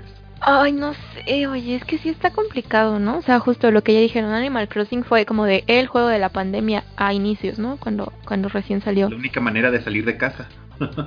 Ajá, o sea, y como que fue justo mucha gente, pues así pasó cumpleaños, este, Sí. fechas importantes, el Día de las. Madres, San Valentín, o lo que se te ocurra. Sí. Luego están las cuestiones mediáticas y virales Among Us y Fall Guys. Y luego está la locura que fue Warzone. O sea, yo, yo de verdad me imagino qué tan bueno debe estar un juego para que te haga instalarte, no sé cuánto pesa esta cosa, como 200, ¿no? Muchos gigas. Gigas. Muchos, O sea, muchos. es una locura. Y para que tú digas, claro, por supuesto, voy a instalar 200 gigas en mi, en mi computadora, en mi Play, en mi Xbox. Como de dude. La verdad tiene que, que estar muy bueno. Em, no sé, la verdad, yo no, no sé a cuál de estos cuatro se los daría. Entre Animal Crossing, Among Us, Call of Duty Fall Guys. La verdad es que no, no tengo idea cómo... Como cuál, ¿saben? Sería el más... Lávate las manos, vota por Valorant. Fíjate que es el que menos chance tiene de brillar en esta categoría. Eh, pero no sé. ah, yo diría que Animal Crossing, como que. Sí, órale. Mi corazoncito está con Animal Crossing, pero yo creo que va a ganar Among Us. Pero pues, Y bueno. gana Warzone, ¿no? Y, y gana eh, Valorant. Jerry, ¿cuál sería tu nominación para esta categoría? Aquí mi corazón está con Among Us y mi voto se va con Among Us. La verdad es que yo creo que va a ganar eh, Among Us, si no quizá Fall Guys, que no lo creo. Porque en serio, la forma en que te hace jugar con eh, multiplayer el Among Us no se había visto en mucho tiempo. Sí hay juegos que lo hacen. El mismo Among Us no es nuevo, como dice, tiene dos años.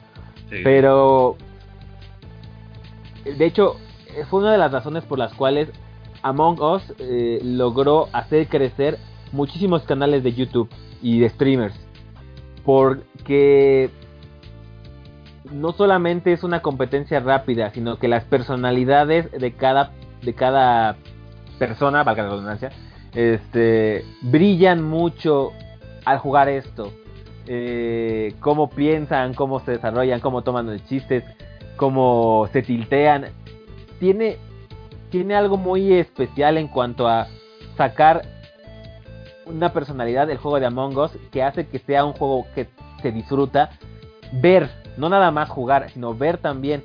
Em, por ejemplo, Among Us yo no lo juego por mucho porque, de hecho casi no lo juego porque pues realmente no tengo como quien jugarlo y tengo que meterme a lobbies de, de random. Pero con un grupo de amigos, Among Us es súper divertido, es súper divertido y puedo decir que me, me le he pasado mucho mejor jugando un Among Us que un Call of Duty Warzone, que al fin y al cabo es otro Call of Duty, por muy bien que se vea.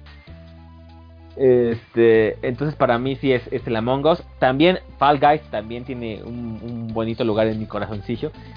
Obviamente Animal Crossing si da, si da, si da esa sorpresa para mí estaría bien. Pero para mí el ganador sería Among Us por, por el tipo de multiplayer que te hace jugar. Sí, sí, sí, coincido, tal cual. Porque es que lo comentaste tú en algún programa anterior. eh, si juegas con amigos, es una experiencia completamente diferente que jugar con randoms. Y aún así, ambas, ambas este, experiencias. Yo las he sentido súper enriquecedoras. Es algo muy diferente jugar este, como que en equipo contra algo que es completamente desconocido en el entorno de Among Us. Entonces, yo me iría por ese lado, aunque el corazoncito sí está ahí con Animal Crossing, porque pues es- tengo centenas de horas en ese juego, entonces algo tiene que repercutir. Pero bueno, pasando a la siguiente categoría, yo también creo que no vamos a tener ningún voto por asignar, porque nos vamos por el mejor juego deportivo o de carreras. Y la verdad, nada de lo que sale ahí a mí me llama la atención. Eh, no sé si Arthur quiera decantarse un poco por la aberración que es el FIFA 21, pero yo no Sí. creo que ninguno de los en dos defensa como 21 músculo. sale, sale un update como en 10 días o, algo así de, del- de versiones de Series X y de Play 5. Entonces, eh, toma espera un poquito. Pero yo creo que yo creo que esta categoría básicamente está entre, entre Dirt 5 por el tema técnico, que es lo único que corre, o que yo sepa que corre a 120 cuadros por segundo en consolas nuevas y se ve bastante bien. Esa parte creo que sí hay que reconocérsela mucho a- a- a- al equipo de, de Codemasters. Y el remake, o sea, el remake de Tony Hawk.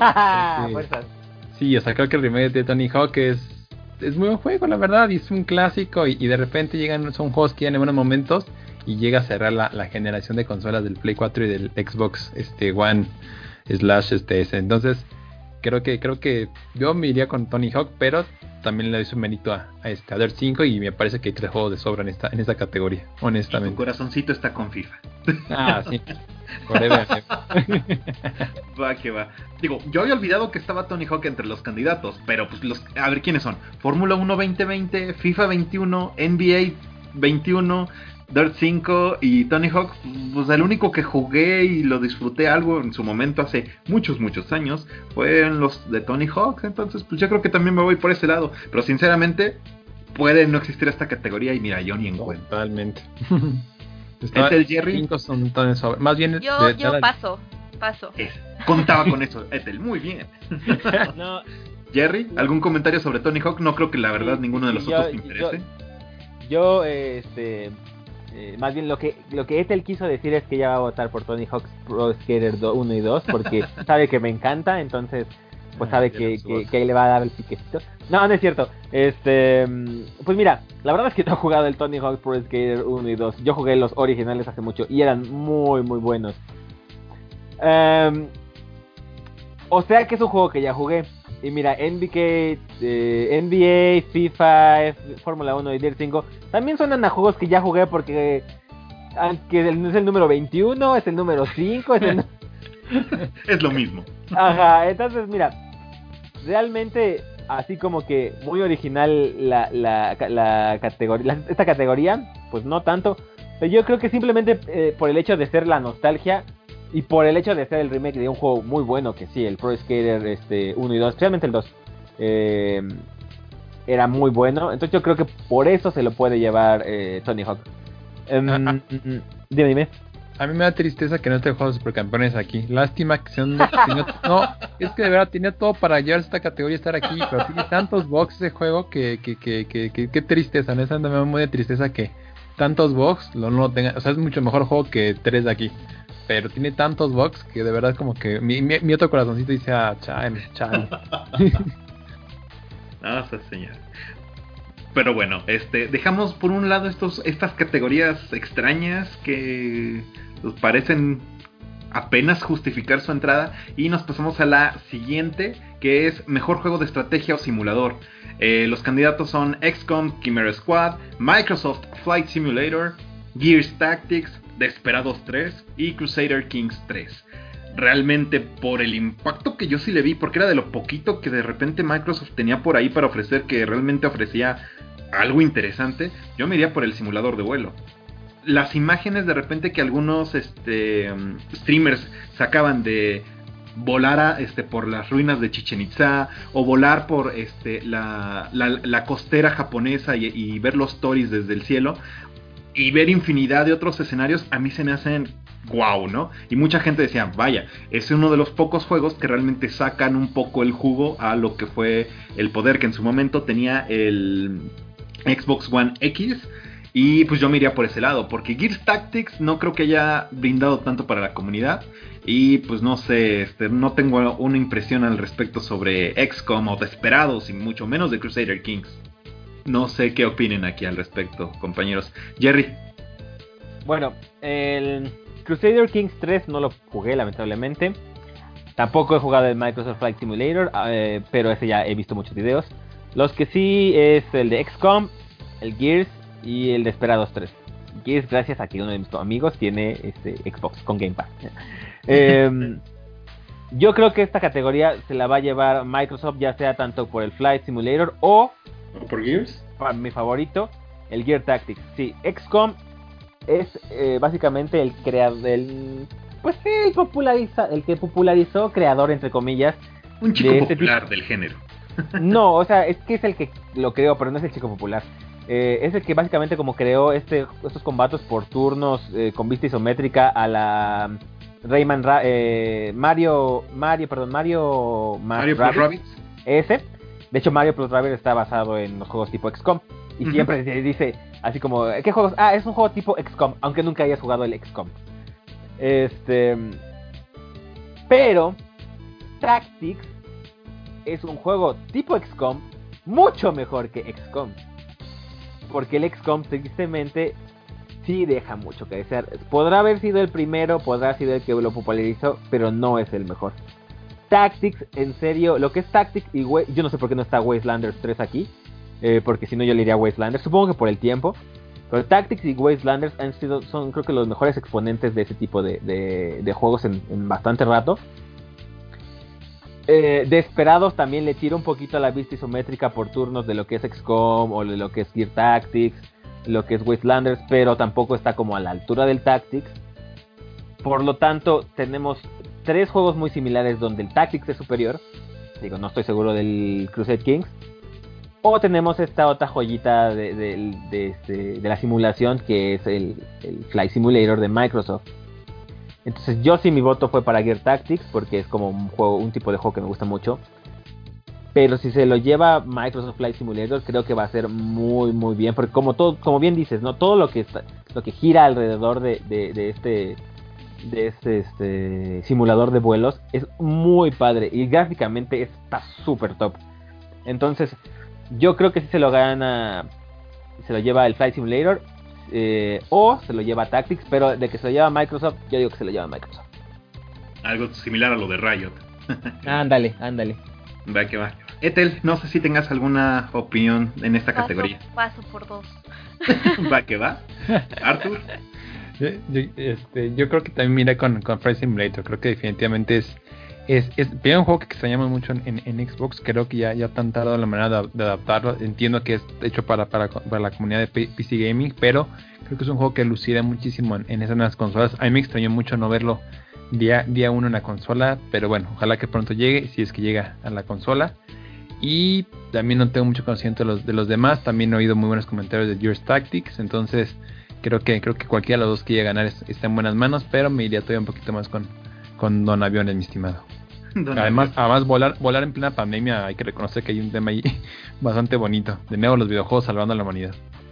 Justamente. Va que va. Y dejando de lado esta categoría, eh, pasamos a una un poco más concurrida, que es mejor juego familiar. Que son estos juegos donde pues, es apto para toda la familia, ¿no? Normalmente estas categorías que fueron creadas para sacar, pues de repente los tres o cuatro juegos que Nintendo saca al año y pues ahí los, los, los mencionan, ¿no? Aquí afortunadamente tenemos un poquito más de variedad comparado con otros años. Porque pues, de repente ahí tenemos a. Crash, tenemos a Fall Guys, tenemos el, el. Minecraft Dungeons y sí, tres juegos de Nintendo, tal cual. A mí me sorprendió mucho que aquí en esta categoría hayan nominado al control de este, realidad aumentada, este, este carrito de Mario Kart. Se me hizo un el detalle curioso. No creo en lo absoluto que gane, la verdad, pero es curioso que haya sido nominado. Y pues do- dos de los juegos este, First Party que sacó Nintendo, que es Origami King, la, el- la edición más reciente de Paper Mario, y Animal Crossing New Horizons, que mi voto sería para ese lado, porque aunque It's About Time, la cuarta entrega propiamente, o bueno, en esta nueva estru- reestructura de lo que es Crash, este, llegó al mercado y Fall Guys fue un fenómeno, yo creo que juego familiar pues siempre ha sido asociado con Nintendo. Y así como mencionaba Ethel, fiestas de cumpleaños se celebraron dentro de Animal Crossing. Que hay más familiar que eso? El resto de, candidatos me parece correcta su nominación. Son juegos que traen mucho para, para la escena del gaming. Pero Animal Crossing, o sea, yo creo que es el claro ganador aquí. No ganará en multijugador porque no está tan centrado o u optimizado para ese tipo de, de experiencia. Pero yo siento que va más de este lado. No sé si aquí tengan alguna opinión diferente. Ethel, para que no pases. Aquí, ¿alguno de estos juegos te guiñan el ojo? No, justo como tú dijiste, o sea, me parece que Animal Crossing es el ejemplo perfecto de lo que es un juego familiar. Más que Crash, Fall Guys, Minecraft o incluso lo de Paper Mario o incluso el, el Mario Kart Live, que lo entiendo, ¿no? O sea, como esta onda de los circuitos y, y los papás y los hijos haciendo carreritas, como pusieron en su anuncio. Me Ajá. parece que Animal Crossing es, eh, es el ejemplo perfecto de lo que es esta categoría, entonces yo votaría por Animal Crossing. Va que va. Arthur, si vas a votar por el carrito, ya que en su momento no pudo sí, ser la. yo, yo definitivamente iría con el carrito. O sea, creo que este, esta categoría siempre lo tema la innovación. Y definitivamente en temas de innovación se lleva de calle a, a todos los demás, ¿no? El hecho que tú tengas un juego, es el único juego de realidad aumentada probablemente en, toda la, en, todas las en todos los awards. Y además combinas una franquicia muy popular con Mario Kart. No sé por qué no ha tenido el boom. No sé si es el costo del hardware o, por ejemplo, que México no ha llegado de forma oficial. Pero honestamente me parece que, que, es, es, caro, es un poquito caro, pero pero pues yo siento que para mí es el, que tendría que llevarse, es, es el único juego de, de, la, de la categoría que puedes de repente traer gente que, bueno, como fui muy, muy extremista, pero creo que es un juego que sí puedes de repente traer a muchas personas que no tienen ni idea de los videojuegos, que es el tema familiar. Pero se, se lo va a llevar definitivamente Animal Crossing. Y coincido con ustedes, qué gusto ver a tíos como, como Fall Guys, como Crash y hasta Paper Mario, que yo no sé muy bien qué hace por aquí, pero qué bien que está por acá. Un juego de Mario siempre va a estar acá. Sí, no, aquí esta categoría puede ser dos juegos y con eso tendríamos más que suficiente, pero... Y también pequeño paréntesis, Minecraft, Minecraft eh, también hay, buenos este, comentarios de, de justamente la posibilidad de jugar con muchas personas. Entonces, mm, eh, a mí me, hubiera gustado ver, por ejemplo, Moving Out de Team 18, creo que también por ahí es esos juegos familiares que siempre te saca Team 18, pero bueno, así que se quedará en la lista de, de los recuerdos. va que va. Jerry, ¿algún comentario? ¿Coincides con nosotros? Pues mira, mi corazón y mi voto van para Crash porque amo Crash. pero estoy seguro que se lo va a llevar Animal Crossing. Em, no, puedo, no puedo decir más de lo que ustedes ya han dicho. Entonces, si creen esto, la participación es más cortita. Definitivamente creo que se lo va a llevar, pero voy a votar por Crash porque lo amo. Estas son las palabras de un hombre que se aferra a sus, a sus convicciones. Muy bien hecho, señor. Pasamos a la siguiente categoría, que eso entra un poco más en lo que es este su área de expertise dentro de nuestro nuestra, nuestra plantilla, tanto de Ethel como de Jerry. Y a mí me sorprende que haya dos juegos que pues, no más son versiones upgraded de juegos pasados de esta misma generación. Entonces, vamos a ver, porque mejor juego de pelea tenemos nominados a Grand Blue Fantasy Versus. Mortal Kombat 11 Ultimate, Street Fighter V Champion Edition, el juego de peleas de, bueno, uno de los juegos de peleas de One Punch Man y y Under Night Invert X. Ese sí, eh, ni idea, no tengo ni la menor idea. Yo no tengo una opinión al respecto, se me hace raro ver a Street Fighter V y a Mortal Kombat 11 aquí digo, es nada más una edición diferente, entonces, pues está bien, pero fue 2020, ¿no? Hubo muy pocos juegos nuevos, entonces, pues va, hay que llenarlo. No sé si, este, Jerry, tengas alguna opinión, eh, algún candidato o algo, algún favorito. Pues mira, mi voto y mi corazón, obviamente, van a estar con Street Fighter V, porque para mí es el mejor juego de peleas y lo ha sido siendo desde hace mucho tiempo. Pero, como dices, este ya es una edición, pues es, es una edición como con más personajes pero sigue siendo Street Fighter 5. Y a Street Fighter 5 ya le dieron un Game Award por mejor pelea, por mejor juego de pelea. Por lo que iría con mi segunda opción, Mortal Kombat 11 Ultimate, que sí también es una nueva, pero con la diferencia que a Mortal Kombat no le han dado Game Award. La vez que compitió no se lo dieron. Entonces, pues no estaría mal que ahorita le dieran al Mortal Kombat, porque el Mortal Kombat también se me hace un buen juego de peleas. La verdad es que sí, no al, no al grado como creo que tiene el Street Fighter, pero creo que es un muy buen juego de, peleas que quitando el Street Fighter se lleva de calle a los otros tres. No le han dado un Game Award, por lo cual creo que por ahí se podría inclinar la balanza. Digo, obviamente mi voto y mi corazón van con Street Fighter, pero creo que sí se lo merecería Mortal Kombat porque es un muy buen juego y, merecería ser premiado. Ya, Street Fighter ya le dieron uno. Entonces creo que, Mortal Kombat debería llevarse el, Game Award. Ok. Ethel, ¿coincides con esa óptica, visión, lectura de los candidatos? ¿No te expliques por qué ah. Saitama está por acá? es que, mira, eh, tuve la oportunidad de probar Grand Blue y pues obviamente, ¿no? El Mortal Kombat y el Under Night in Vertex. Que de hecho está bueno, ¿eh? O sea, es un juego como... No tiene muchos peleadores, pero eh, como que en un mundo de fighters que se repiten a veces, como las mismas mecánicas. O sea, y pues funciona, ¿no? Como para qué cambiarlo. Pero tiene personajes bastante interesantes. El Under Night, o sea, por ejemplo, hay un luchador que manipula su sangre como para pelear contra ti, entonces está cool. Como que me pareció muy novedoso cuando lo probé. O sea, obviamente no creo que vaya a ganar, pero creo que está chido que lo vean y le den una oportunidad. Em, el juego de One Punch Man, de verdad, o sea, me, me pareció de lo más aburrido que he probado últimamente de estos juegos de Battle Arena o, o Fighters de anime. Yo O sea, no sé por qué no- la arena de, juego, de juegos de No me gustó nada, o sea, la jugabilidad, o sea, el fighter está bien, pero la historia, y digo, ¿quién juega un fighter por la historia, no? Pero la historia es es súper, eh, como que no, no tiene el encanto de, de, de Saitama, pues. Ahí hay como otro personaje principal que es como un... No, no es, pues no es Saitama, ¿no? Es como de, ¿tú quién eres? ¿Por qué estás aquí? Un, un- un héroe que nadie conoce, justamente. Ajá, entonces no, no lo logra. La verdad, el juego no lo logra. Em, siguiendo el análisis de, de Jerry, yo creo que igual Mortal Kombat tiene como como todas las fichas para, para que le den el premio, ¿saben? Porque, o sea, a pesar de que Gran Blue, Gran Blue- Blue Fantasy se me hizo un buen juego, o sea que...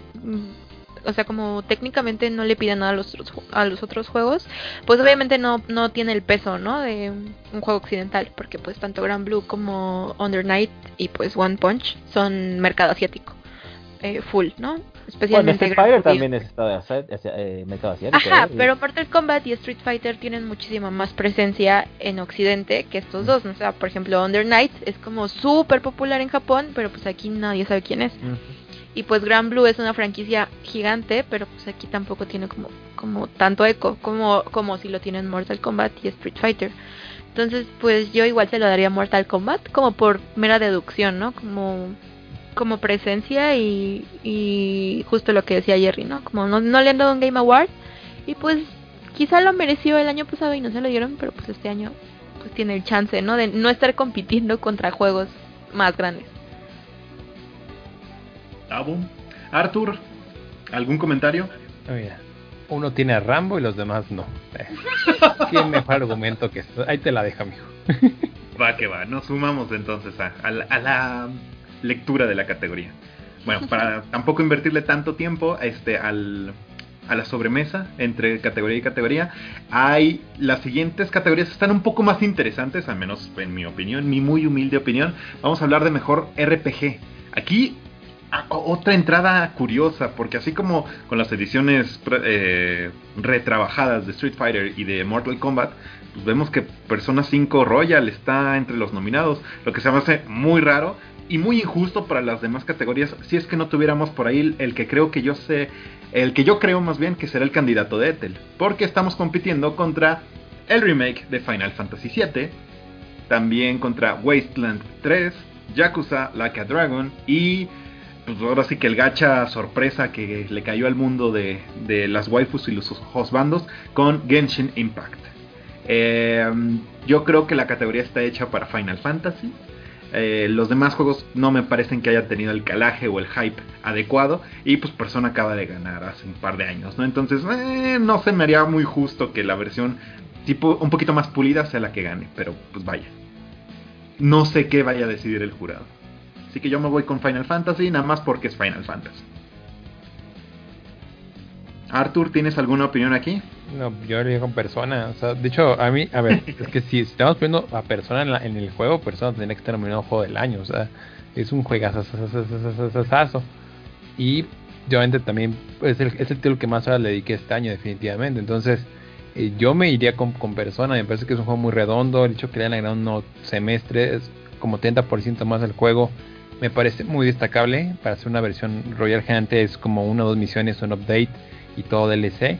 Aquí sí le metieron algo de contenido. Entonces, si ya estamos jugando a que persona puede competir en estos en, en esta categoría, me parece que, que tendría que estar en juego del año sobre, sobre otro juego. Pero yo aquí miré con, con, con, con persona. Pero porque es el juego que me gustó más. Eh, entiendo que aquí también me parece que, que Final Fantasy es el que se lo va a llevar. Entonces, y honestamente creo que lo peor es que ni Final ni Persona se lo van a llevar. Se va a terminar llevando eh, Henshin. Entonces, pues ya estoy. No sé qué esperar de esta categoría. Estoy sumamente. Ya estoy, estoy enojado antes de que salga la votación. va que va. Ethel, ¿dónde estaría tu ficha? Ay, mira. Yo creo que se lo va a llevar Final Fantasy. Claro. Fácil. A mí, eh, o sea, o sea, Final Fantasy sí me gustó, pero Yakuza, dude. El juego de Yakuza es una joya, de verdad es es, es muy divertido, o sea, siento que es todo lo que un RPG eh, debería tener para que me guste, o sea, tiene como acción, tiene como una historia entretenida, tiene sus momentos serios, tiene sus momentos hiper graciosos, o sea, hay una parte en donde hay como una referencia a Dragon Quest, ¿no? Y es que es una tontería, pero te ríes. Entonces, a mí el RPG que más me gustó de, estos nominados es, es, Yakuza, definitivamente. Em, pero siento que eh, el premio se lo va a llevar el remake de Final Fantasy, que también me parece un juego increíble, o sea, no tengo ningún problema en que se lo lleve. Pero para mí, o sea, mi favorito fue Yakuza y creo que se lo va a llevar Final Fantasy. Va, que va. Jerry, ¿coincides? ¿Difieres? Yo coincido con el ganador, también igual mi, mi, voto y mi corazón van con Final Fantasy VII, no por algo es uno de mis juegos favoritos de todos los tiempos, eh, la franquicia de Final Fantasy VII en, en específico. Eh, junto con Kingdom Hearts 2 y, este ¿cómo se llama? Breath of Fire 4 son mis juegos favoritos de todos los tiempos y son tres RPGs. Entonces, obviamente voy a votar. Y creo que este Final Fantasy VII está muy, muy bien hecho. Pero eh, mi voto secundario, por así decirlo, no va ni para Yakuza, ni para Persona, ni para Genshin, sino para Wasteland 3 para mí Wasteland 3, obviamente Persona 5 se me hace un RPG juegazazazo, pero yo creo que ya le dieron su premio, él ya merecido y ya no ya no ya no debería figurar. Pero Wasteland 3 se lleva de calle hasta el Final Fantasy 7 en lo que es personalización, customización, lo que es el role playing. Wasteland 3 se lo lleva a todos de calle. Hay una cantidad increíble de decisiones, de customización, de personalización en el Wasteland 3 que te la puedes, o sea, no, no vas a jugar dos veces la misma partida eh, si no lo haces a propósito.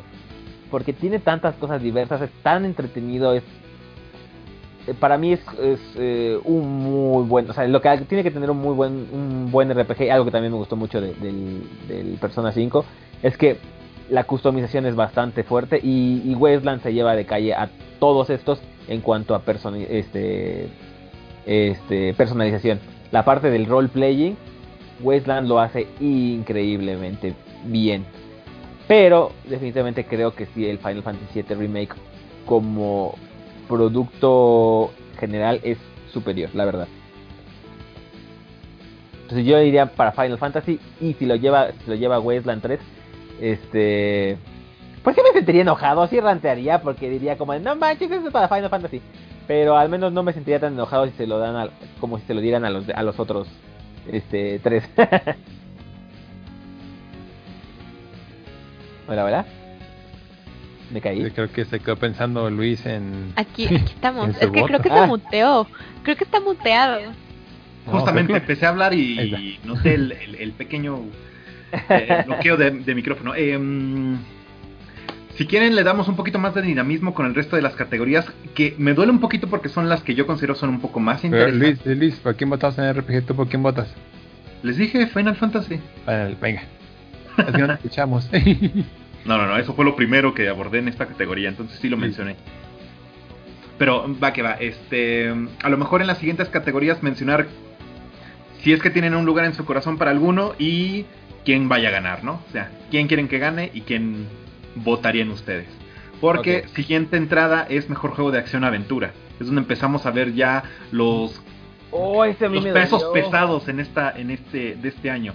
Tenemos como candidatos Assassin's Creed Valhalla, Ghost of Tsushima, Miles Morales, Ori and the Will of the Wisps. Oh, ese a mí me dolió. Fallen Order y The Last of Us parte 2. Esto, esto, es muy tú, Gerardo.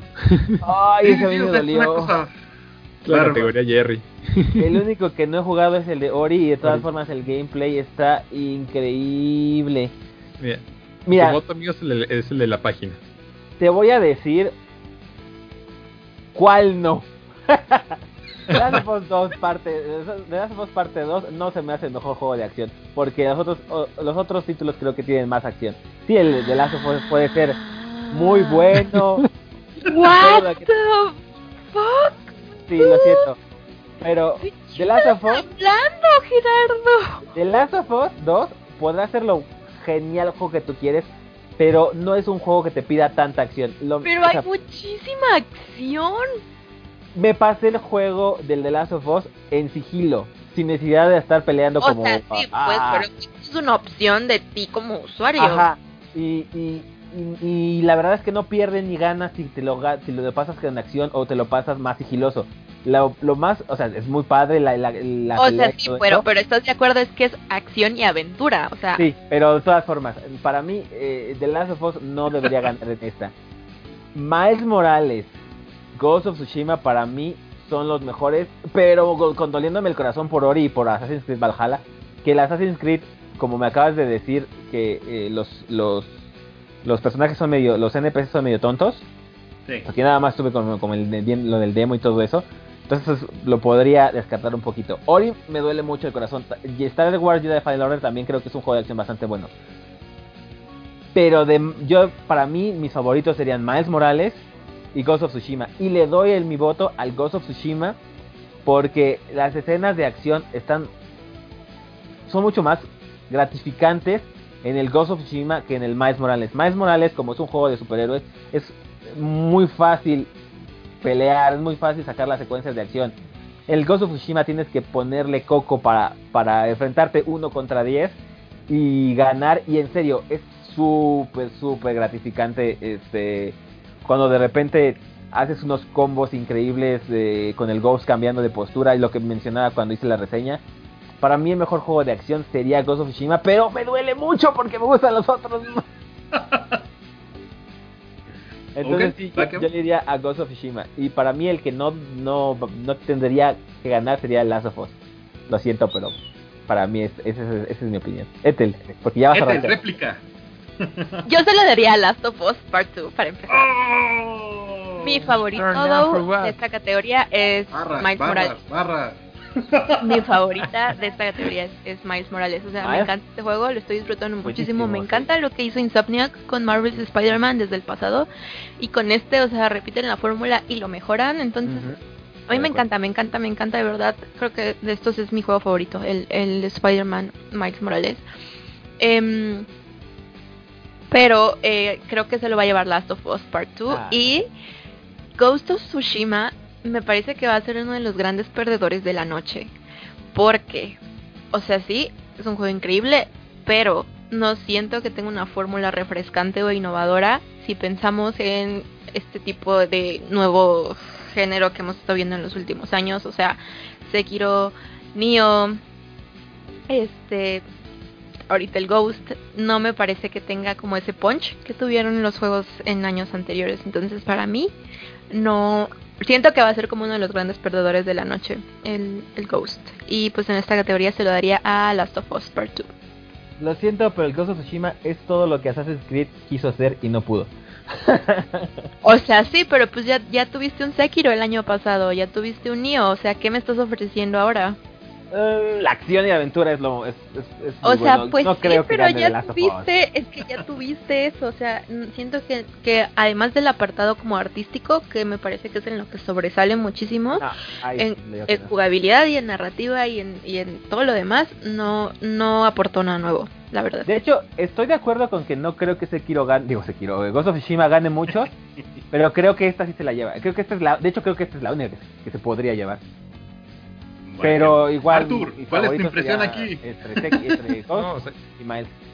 yo, yo también diría que por Ghost, pero por todas las razones contadas a las de, a la- a las de Jerry. O sea, creo que Jerry, así como cuando las fue eliminando uno por uno, dije, no, no estoy muy de acuerdo con lo que está diciendo mi amigo, pero yo también creo que Ghost of, of- of- of Tsushima se lo va a llevar, e insisto, también es una carta de despedida y de amor para, para el Play 4. Entonces creo que también esa, esa- esa- ese, ese juego cara con ese con ese último lanzamiento exclusivo de, de Sony. Entonces creo que también esa parte no hay que no hay que dejarla de y un poquito romántica, pero de lado.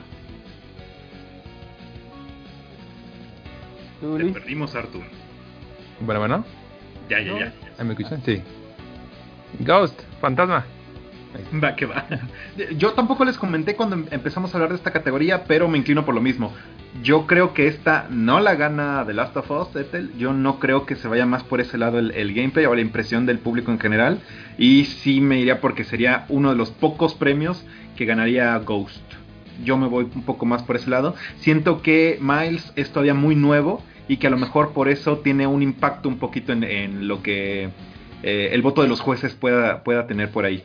O sea, no han tenido tanto tiempo con Miles contra el haberse pasado todo Ghost. Pero se lo va a llevar Ori. ¿no? se lo lleva. Valhalla. No, no creo. Yo No, siento Ori. que la, la competencia está entre Miles y Ghost, pero pues bueno. Pasamos una categoría que es bastante similar, pero, Pero que por no. alguna razón queda aparte, que es mejor juego de acción. Que aquí empieza lo que es el caballo negro de estos premios. Porque Hades es un juego que de repente tuvo Uh. muchísimas categorías. Ethel eh, y Jerry, ustedes han jugado Hades y pues más o menos nos estuvieron comentando pues de qué nos hemos estado perdiendo. Y pues mira, yo así el, el, meme de, de Game of Thrones de Shame, Shame, Shame, por no haberlo jugado, pero pues sí me llama bastante la atención. O, los demás candidatos para esta categoría son Doom Eternal, que Doom siempre ha sido como uno de estos juegos de acción que llama mucho la atención. Eh, Hades, como ya mencionaba, Half-Life Alyx, eh, Neo 2 y Streets of Rage 4. Eh, yo creo que aquí se lo llevaría Doom Eternal, pero creo que Hades le puede competir muy bien. Neo creo que no tuvo el empuje tanto como, como la primera entrega. Como que se cayó un poquito la fórmula, no, no lo vi tan, tan- no lo vi con tanto punch en esta, en esta entrega, pero pues no, no sé qué opinan al respecto. Arthur, ¿algún tu favorito en esta categoría? ¿Cuál sería? Mi yo creo que eh, por ahí eh, Half-Life puede da- dar la sorpresa, ¿eh? Yo creo que puede ser, eh, los, los comentarios fueron bastante buenos y yo creo que Half-Life podría dar la, la sorpresa, aunque esto coincido contigo, me parece que se lo va a llevar este la nueva eh, adquisición de, de Microsoft, eh, Doom. Adquisición, bastante, bastante apropiado. Ethel, aquí con quién te irías? ¿Por quién votarías? ¿O quién Oh, yo también opino lo mismo que, que tú y lo mismo que Arthur. O sea, siento que se lo van a dar a Doom, pero en esta categoría mi favorito es Hades. Yay. Jerry. Aquí, aquí me dolió también mucho mi corazón. Porque de todos los juegos, mi juego favorito es Streets of Rage 4. Voté por él. Me encanta Streets of Rage. De hecho, me la he pasado jugando. De hecho, hasta Ethel puede decirles que este, le he mandado GIFs de, de cosas de Streets of Rage 4. Me- que es un beat'em up y me encantan los beat'em up. Me encanta Hades también. eh, entonces también creo que la terna va a estar entre Doom y Hades. Doom creo que se lo va a llevar, pero quiero que se lo lleve Street of Rage.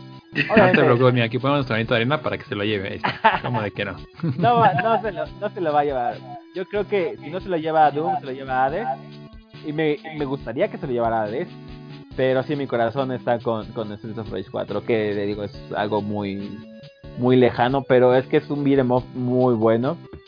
Es, es como este up- es como el, el de River City Girls, pero sin el final chafa. Más o menos eso, esa impresión me dio este juego. Pero bueno, Eh, pasamos a un par de, ti- de, ti- de categorías, más bien en lugar de títulos, que pues, no tienen un poquito el hype que las últimas dos, tres categorías que hemos mencionado, pero que también son relevantes para este tipo de premios. Es donde se ve un poquito esto de la... De la mm, Ay, ¿cuál es la palabra? Ah. Dios mío, olvidé la palabra que estaba mencionando. Que es como para todo esto de la diversidad y, y hacer más ¿Inclusión? Ah, los juegos por impacto. Inclusión, exactamente. Este, la, la inclusión que haga un poco más ameno, pues realmente el gaming para todos, este, parejito, ¿no? Eh, innovación en accesibilidad. Ah, eh, es una categoría que se premia para estos juegos que están como optimizados para que personas con capacidades diferentes puedan probarlos y disfrutarlos y, y pasar un buen juego gamer, ¿no? Un buen rato gamer.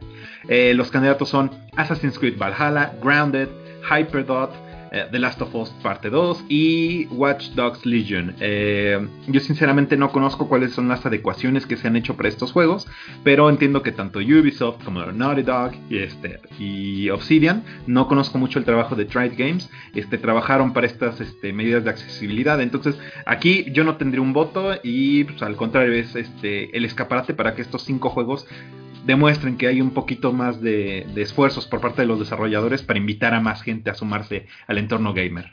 No sé si aquí Arthur, por ejemplo, tengas alguna impresión. Mm, No, por yo no sé si es que es, es accesibilidad la palabra. no sé muy bien si también, por ejemplo, el hecho que tú puedes jugar con cualquier eh, o con el 95% de los NPCs en Watch Dogs vaya por esa parte de la, de la innovación y accesibilidad. No sé si yo también el enfoque, por qué lo nominaron a Watch Dogs, ahí sí no, no, no entiendo muy bien por qué. Y, el, y aparte de Last of Us también no, te, no se tiene que ver con todo lo que ocurrió. A es por los ajustes de control que, que, te dejan hacer, por ejemplo, cuando Ajá. alguien este, no puede utilizar este, pues, ambas manos o, Pero se le dan herramientas para que, no que adecúen que... controles. Si Watch Dogs sí tendría que investigar porque no, no, no tengo idea de cómo, cómo está adecuada y sí. ¿Se lo damos a pequeña en, en, a los niños? a. Jerry, ¿alguna impresión aquí? No sé si hayas visto un poco de los sí, optimizaciones sí, sí. para accesibilidad. No conozco las opciones de, de accesibilidad de, de, Obsidian para Grounded ni, como bien dices, ¿no? de Tribe Games para Hyperroot. Pero sí las conozco bastante bien para el de Last of Us Parte 2 y el de Watch Dogs Legions. De hecho, The Last of Us Parte 2 tiene más opciones de accesibilidad que los títulos de Yubi, pero obviamente Yubi no es que se quede muy atrás. Tienen opciones como por ejemplo para la gente que es daltónica, para la gente que es... Eh, eh, ¿cómo se llama? Por ejemplo, que no pueda, eh, tenga como debilidad, debilidad, visual, para gente que tenga debilidad este, auditiva, eh, para personas que, por ejemplo, necesiten configurar los controles de cierta manera para poder jugarlos. Eh, The Last of Us tiene un montón de opciones para, para modificar la, la, el, ¿cómo se llama? El, como el display del juego en general. De las, perdón, este, Watch Dogs Legends y Assassin's Creed Valhalla también. Hicieron su trabajo muy bien Naughty Dog y, Ubisoft. Yo se lo daría este sí a, Naughty Dog, a The Last of Us Parte 2, porque eh, si bien recuerdo la cantidad de, opciones que tenía era pff, inmensa. La verdad es que sí, más que las de, las de los títulos de Ubi.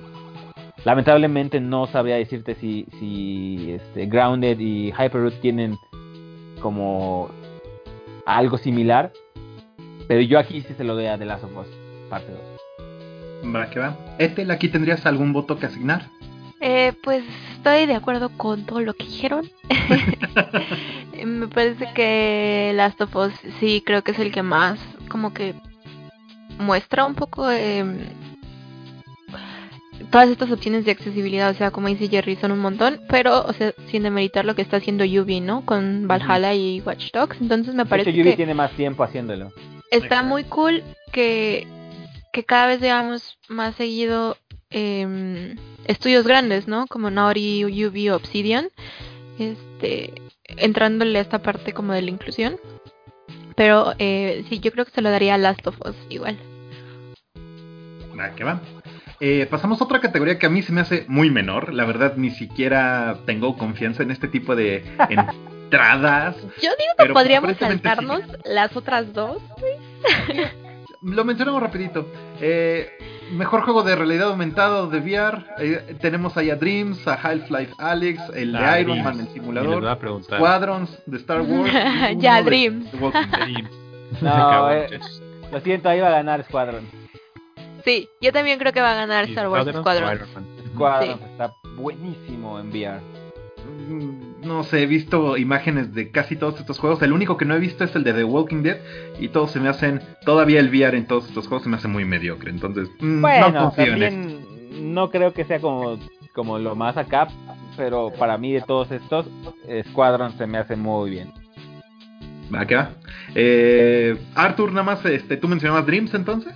Sí, Dreams, Forever and Ever. Lo, lo, que puede hacer con ese software es bárbaro. Y, y, y lástima que no tuvo ese, ese super punch que, que creo que da, da, el juego, pero eh, si, hay, si, hay, una posibilidad de darle algo media, media molecule, yo creo que sí le va a dar así mi, mi, mi voto sin, sin, sin pensarlo. Aquí sí, autoritarismo total, muchachos, discúlpenme, pero. Pero Dreams. Tiene que apoyar a Dreams. va que va. Eh, otra categoría que no se me hace como con tanto punch es mejor apoyo de la comunidad. Que ahora sí vemos a estos juegos multijugador súper populares en todas las, las, plataformas de streaming. Que tenemos a Apex Legends, Destiny 2, Fall Guys, Fortnite, No Man's Sky, sorpresivamente para mí, y Valorant. Eh, igual, no tengo una opinión porque no soy un gamer asiduo de ninguno de estos juegos. Pero pues, no sé si Ethel tengas alguna impresión sobre aquí a quién darle el voto. ¿Quién se lo merecería? Estamos, ¿Qué comunidad? Estamos en, en comunidad, ¿verdad? Es Mejor soporte de la comunidad. Lol, lol, sí. lol, lol. Ay. Mm, Digo, Pues- hace- este, este tipo de categorías se me hacen concurso de popularidad, entonces es como... Eh, no me llama la atención. No sé, supongo que Fall Guys, su, su community manager es gracioso. De una entrevista que le hicieron, dice así como me pasó tres horas para escribir un tweet y no es broma y sí le creo. No sé, pues yo por nada más así decir, pues Fall Guys y ya. Va que va. No comprometerla.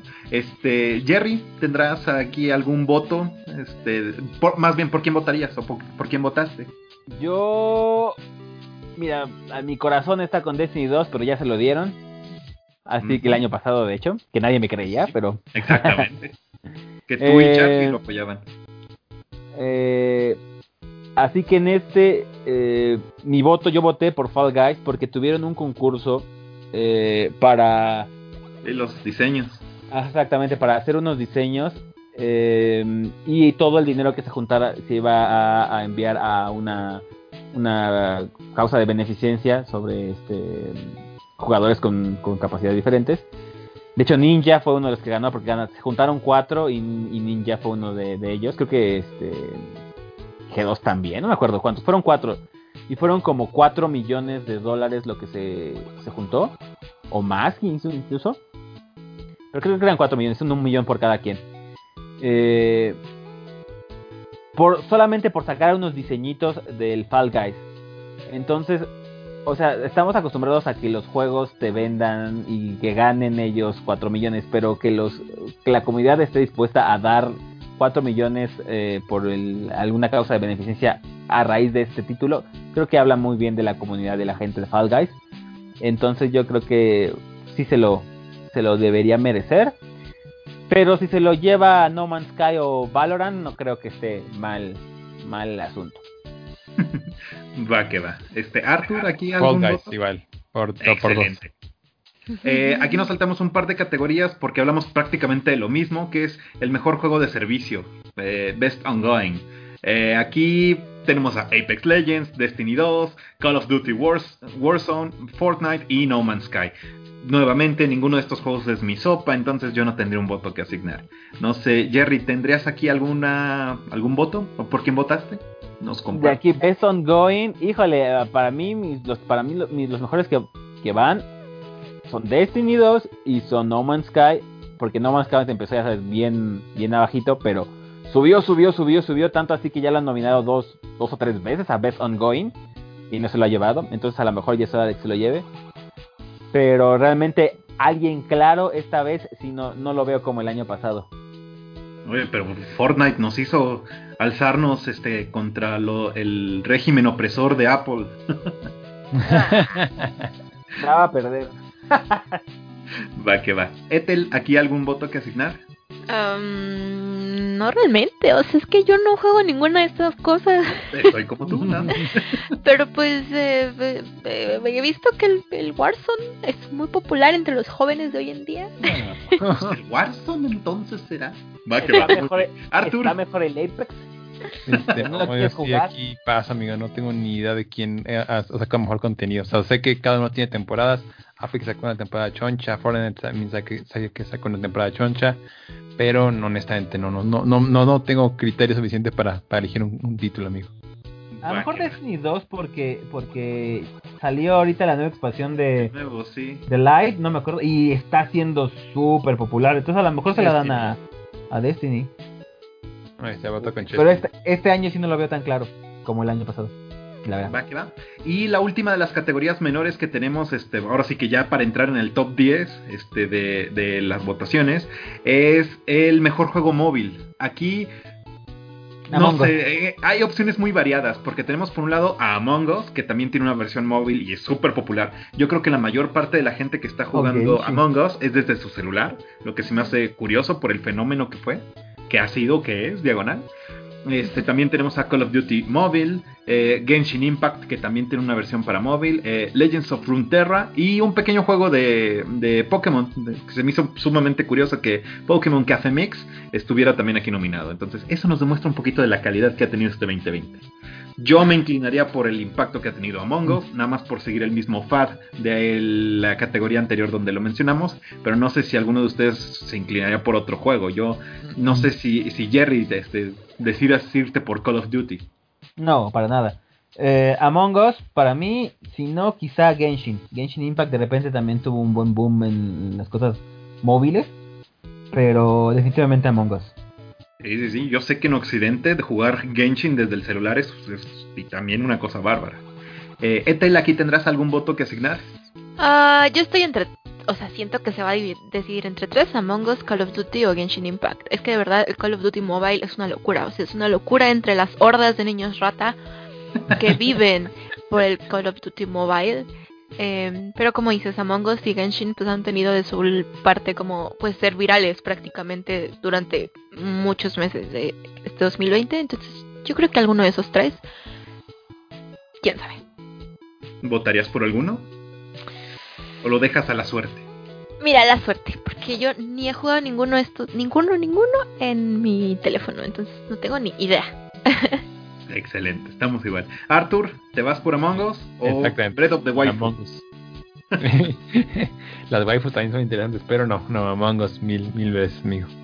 Va que va. Y simplemente compartiendo el voto de Gris, porque seguramente lo asignaría, vámonos por Genshin. Pero yo creo que va a ganar Among Us. sí, Gris sería muy Genshin. Ok, y ahora sí entramos en la creme de la creme de, esta, de, este evento. Y uno de los este, categorías diagonal títulos más populares y que mayor jugo le sacan a este escaparate es mejor juego indie. Y a mí me agradan bastante todos los, los, los candidatos en esta ocasión. Eh, hay, ahora sí, de todos los géneros, hay estilos bien diferentes y siento que todos tienen como su, su encanto especial. Tenemos a Carrion, que ya Ethel nos comentó un poquito sobre ellos, eh, sobre este juego más bien. Fall Guys, que también es uno de estos juegos que se volvieron virales en este año. Hades, de nuevo aparece por acá a este nominado. Spelunky 2, que es sorpresivamente sangriento para ser este, juego de este género. Y Spiritfarer, que es súper lindo, súper bonito. Es como lo que comentábamos con Tonikawa en el programa de anime. Algo así es Spiritfarer. Un juego bonito para sentirte bien. ese me dolió mucho. Ese también me dolió. Entonces, eh, híjole yo me iría por Hades por lo que representa la múltiple nominación que ha tenido, pero aquí yo pongo un gran paréntesis porque no lo he jugado. Entonces, únicamente con lo que me han comentado Jerry y Ethel y lo que he visto en línea, yo me iría por él porque es como el mejor juego indie que incluso está nominado a categorías mejores. Entonces, yo me iría por ahí. Ethel, ¿compartes mi voto? ¿Te irías por Sí, yo también. O sea, es que justo no creo, o sea, nunca va a ganar juego del año, pero siento que sí le van a dar mejor indie. O sea, es que está, está buenísimo, está increíble. O sea, tiene una, una jugabilidad súper padre, mecánicas muy interesantes. La rejugabilidad es como súper amplia, o sea, a pesar del género, o sea, esta onda de, de morir, repetir, morir y repetir, o sea, tienes muchísimas cosas por hacer y lo que se siente padre es que a pesar de que te mueras tanto, no se siente que pierdas del todo, o sea, tu progreso, porque eventualmente pues no sé, que vas juntando las llaves o, otros ítems que vas adquiriendo y eso se refleja también en el personaje, o sea, Zagreus, que es el protagonista de Hades, eh, va cambiando sus diálogos y va cambiando su actitud conforme te mueres una y otra vez en el juego, ¿no? Entonces, o sea, se nota muchísimo como la progresión de la historia, tanto en jugabilidad y en el personaje, y eso me parece a mí fantástico. En un, en un juego de este género, la música es, es está súper, súper, súper bien hecha, las actuaciones de voz, o sea, el arte también, el diseño de niveles, o sea, para mí es un juego bastante redondo que definitivamente merece llevarse el título como mejor indie. Eh, de esta categoría jugué Carrion, Fall Guys y Spirit Spiritfarer. Spelunky no, porque como dije en Twitter, valoro mi salud mental y creo que este juego sí me iba a romper, ¿saben? Así como de, de ya estoy harta. Pero. No, queremos verlo en stream. De todo lo que jugué, o sea, me encantaron. O sea, esta es mi categoría favorita siempre de los Game Awards.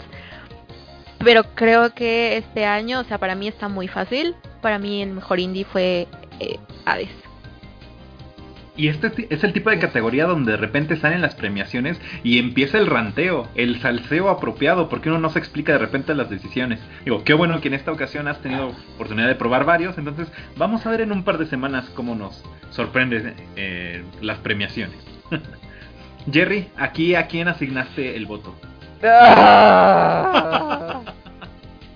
Tranquilo, mi estimado. Que todos, todos, todos estos, los cinco, me encantaron, me encantaron, me encantaron. Voté por Hades, porque también me gustó muchísimo y es más como mi estilo de juego, o sea, de peleas y todo esto, bla, bla, bla. Pero también como que mi corazoncito está como de, pero Fall Guys, pero Fall Guys. Porque en serio, ¿cómo, cómo, cómo, me disfr- cómo disfruté, y cómo, cómo disfruto y cómo me río jugando Fall Guys? Carrion y Spirit Fader también, Spirit Fader se me hizo súper bonito para mí, es como, de hecho, en, en jue- juegos por impacto se me hace que Spirit Fader te- tendría que, bueno, también hay otro que me gusta, pero Spirit Fader también me encanta, me encanta, me encanta. Eh, Spelunky también se me hace muy, muy divertido. Me dolió, pero, pero sí, este, mi voto fue para Hades. Y también como que mi corazoncito ve con ojos de, de, de, tristeza a Fall Guys porque me gustaría poder votar por los dos y que ganaran los dos.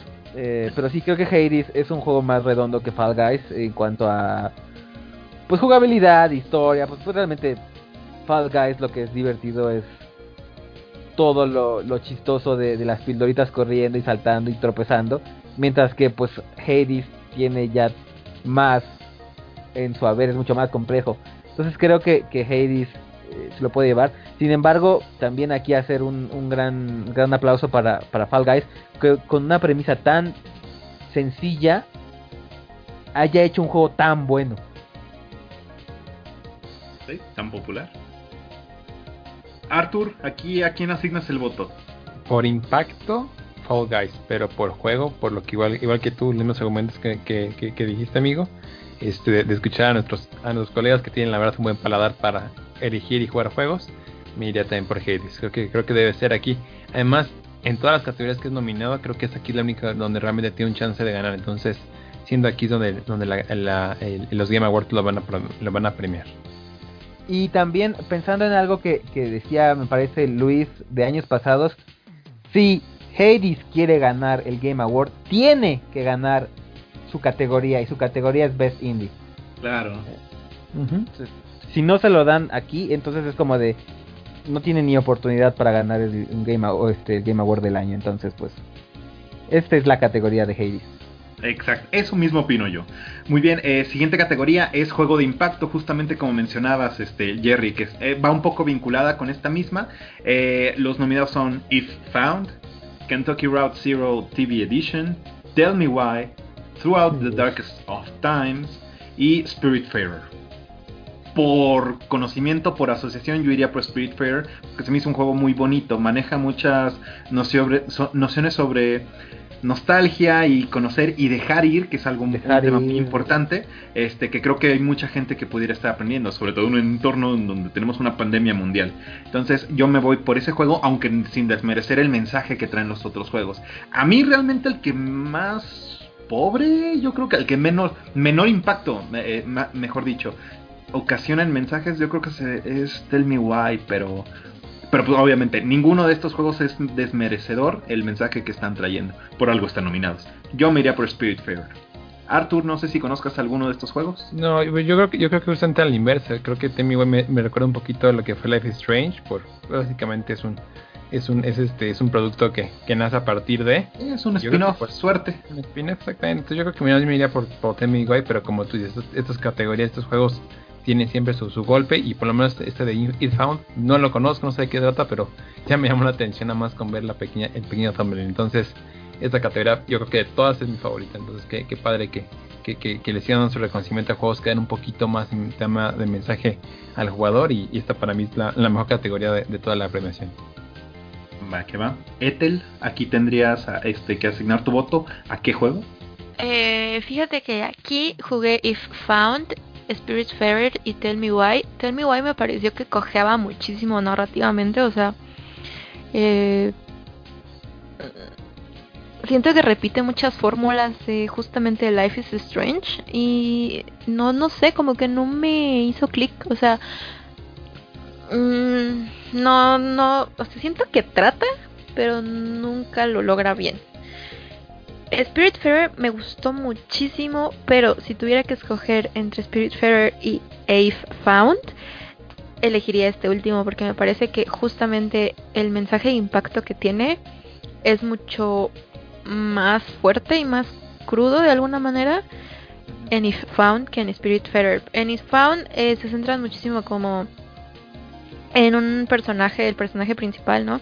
Que tiene una onda como de aceptación y de búsqueda de identidad, pero relacionado con el colectivo LGBT y la identidad trans.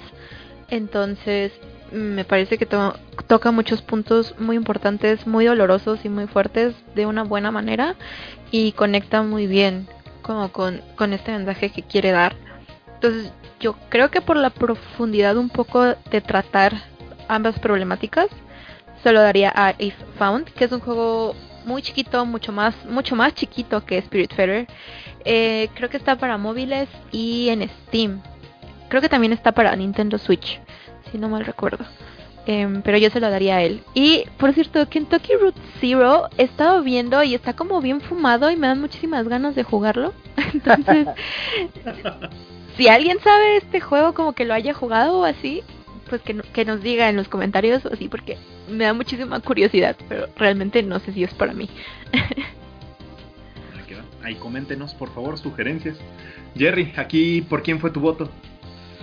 Yo voté por Spirit Fair, pero creo que se lo debería llevar It Found. Como dice Ethel, creo que por impacto social es más eh, fuerte el mensaje de It Found pero en lo personal, ya como, sí, exacto, personal, como algo mío, Spirit Fader me habló a mí en tonalidades muy importantes porque yo soy muy apegado a las cosas y, y, el dejar ir es algo que a mí me cuesta y duele. Entonces Spirit Fader me habló a mí directamente mientras que Found lamentablemente pues no tanto. Pero creo que por impacto social, y esto es como de eso se trata el, eh, la categoría, y Found es más fuerte que Spirit Spiritfarer. De todas formas, yo voté por Spirit Spiritfarer y estoy contento con mi voto, pero creo que se lo va a llevar y. Más bien, se lo debería llevar y. Si es que, bueno, obviamente, que Toki Route y este, ¿cómo se llama el otro? Eh, Through the Darkness of Time no dan la sorpresa porque esos dos no los jugué. Pero de estos tres que yo conozco, y Found para mí sería como el más fuerte. Va, que va. Dentro de las categorías que son más como. Luis, aquí no ya voté. Estoy, estoy, entonces, ¿Eight Found o Spirit Fair? Ya comenté que Spirit Fair. Por lo mismo que mencionó este Jerry, exactamente lo mismo. Yo me voy por lo mismo. También es complicado eso de dejar ir.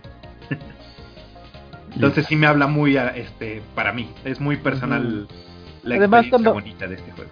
Cuando la, la señora serpiente te la señora serpiente te abraza, es como de ay, sí, déjame abrazar la señora. Ah, es un juego muy bonito, les decía, es como el Tonikawa de los juegos indie de ahorita. Pero bueno, eh, volviendo a la siguiente eh, categoría, vamos con un premio que yo, yo diría que coincidimos en la respuesta, pero me gustaría saber sus opiniones. Nos vamos por mejor eh, performance, que sería este, mejor actuación prácticamente, y es donde personas de la vida real, actores, están dándole vida a los personajes. Eh, los oh. nominados son Ashley Johnson como Ellie en The Last of Us, Laura Bailey ah, como Abby en The Last of Us también, Daisuke... Eh, Daisuke Tsuji como Jin Sakai de Ghost of Tsushima, Logan Cunningham como Hades en Hades y Naji como eh, Miles Morales. Entonces, eh, yo me voy por todo el background que tuvo Ashley Johnson como Ellie, la preparación que tuvo, el detrás de cámaras que se le veía en algunas de sus actuaciones y pues cómo se tuvo que preparar y después el impacto que tuvo su, interpretación. Yo me, yo creo que fue algo en lo que un papel para el que se tuvo que preparar bastante.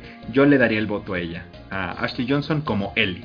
siento que especialmente en la personalización y eh, un poco en la historia es donde más brilla The Last of Us. Y pues obviamente pues nos vamos con, con Ellie, la, su intérprete. Pero no sé Jerry si tengas alguna opinión diferente. Ellie también, mi voto y mi corazoncito se van con Ashley Johnson. Que también creo que este Naji y Laura Bailey lo hicieron muy bien como Abby, como Miles. Pero creo que este, la más, el, la actuación más fuerte para mí sería la de Ashley Johnson. Va, que va. Sí, estoy, mismo voto. Excelente. Ethel, ¿aquí quién crees que tuvo mejor esta actuación? Ay, no sé, fíjate que aquí a mí me gustan todos. Ah, Sí, digo, sin merecer, desmerecer a la, a la actriz que hizo a Abby, a Jin Sakai y obviamente a Hades. Este, pues, ¿cuántas veces te enfrentaste contra este señor? Jin. Pero, pues Ellie, ¿no? O sea, a mí me da mucho impacto la, la actuación. Bueno, que se vio el trasero de Daisuke Tsuji ¿eh? en Dokkan. Eso, eso lo pueden hacer los demás, ¿no? El único que, que, que enseñó sus pompitas fue, fue este Jin Sakai. ¿Mm? Puntos a favor. Puntos a favor, puntos a favor para Jin Sakai. Ah, no sé, yo, yo voy a confiar en ustedes.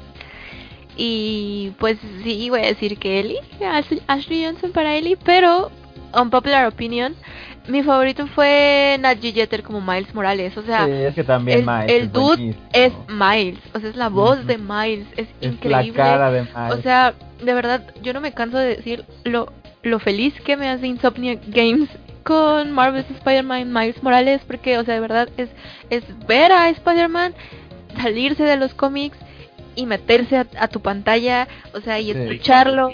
Y, y los diálogos que tiene, y las entonaciones que tiene, y las interacciones, y la historia, o sea, amo, amo Miles Morales, entonces Sí, me gustó mucho la actuación de voz de, de este chico, pero pues yo creo que se la van a dar o a Ashley o a Laura Bailey, o sea, creo que se lo va a llevar Last of Us en esta categoría.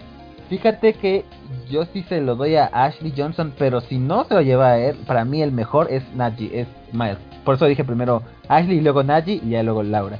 Y esto es, rápidamente, esto es algo que, por lo cual me encanta ser eh, fan de, de- PlayStation, porque, o sea, pura exclusiva de Play, sí se nos cuela Hades, pero, o sea, a ver, tres, tres títulos grandes. Sabemos que algo de lo, fuerte de, de- Sony son sus títulos este, de, mm, exclusivos de historia, de narrativa, porque tienen actuaciones también increíbles. O sea, Miles, Jean, Laura y este, Ellie y Ashley. No, Ay, ay, me quito el sombrero. Perdón, no me está pagando Sony, pero debería. Sponsorea, sponsoren a Jerry. Arthur, ¿aquí alguna opinión? ¿A quién darías tu voto? Fosfo, fosfo. Aquí sí, así yo soy con mis fosfo, fosfo, fosfo, mis zapatitos rojos. No tengo ni idea de qué hacer, amigo. Aquí sí, mire, pico todos los botones. No, no, no tengo la verdad que más. Me comentar más que, pues, solamente qué triste. Pero mi único argumento sería a cualquiera de, de los dos de, de Last of Us por todo el- lo que pasó después del lanzamiento, ¿no? Pero también creo que no es bonito decirle que, te que mi voto va por eso. Creo que creo que no tendría que hacer por eso, ¿no? Pero fosfo, fosfo, amigo. Tal cual. Va que va. Eh, otra de las categorías, que normalmente las categorías técnicas son consideradas menores, pero al menos en los Game Awards me parece que tienen muchísimo peso, y es el diseño de audio. Eh, aquí empezamos a ver estos juegos con una producción bastante más de, de, triple, de nivel AAA y pues producciones este, multimillonarias literalmente. Eh, como nominados en esta ca- categoría tenemos Doom Eternal, que el diseño de, de audio en este tipo de juegos eh, de acción-aventura pues, siempre están como bien, bien, bien trabajada, es parte de la inmersión. Half-Life Alyx, Ghost of Tsushima, Resident Evil 3 y The Last of Us Parte 2. Aquí, híjole, eh, por lo poco que yo vi del juego y platicando un poquito este cuando Jerry nos comentó la reseña, yo me iría por Ghost porque yo lo vi trabajado muy muy bien a nivel técnico y el diseño de audio hace parte de este de esta ambientación. Ya cualquiera de las rutas que tomes este, siendo fantasma o samurai eh, te cambiaban un poco la, experiencia de juego. Entonces yo me por este juego, pero sinceramente pues, sin haberlo probado. Entonces pues, yo me por ahí. Jerry, no sé si coincidas conmigo si te vayas de repente por, por Resident. Mi corazón está con Resident Evil 3, obviamente, con Ghost of Tsushima también. Pero mi voto fue para The Last of Us Parte 2. Lo que te decía, Ghost of Tsushima, yo creo que para mí el único que iba a ganar era mejor juego de acción, este, acción aventura o acción, no me acuerdo cuál era. Acción aventura. Pero sí. a- aquí se- yo creo que se lo va a llevar eh, The Last of Us Parte 2 porque eh, el sonido es una de las cosas importantes de, de todo el juego de, de, de Naughty Dog. Eh, y Resident Evil 3 no tiene, no trae nada que no nos haya mostrado Resident Evil 2.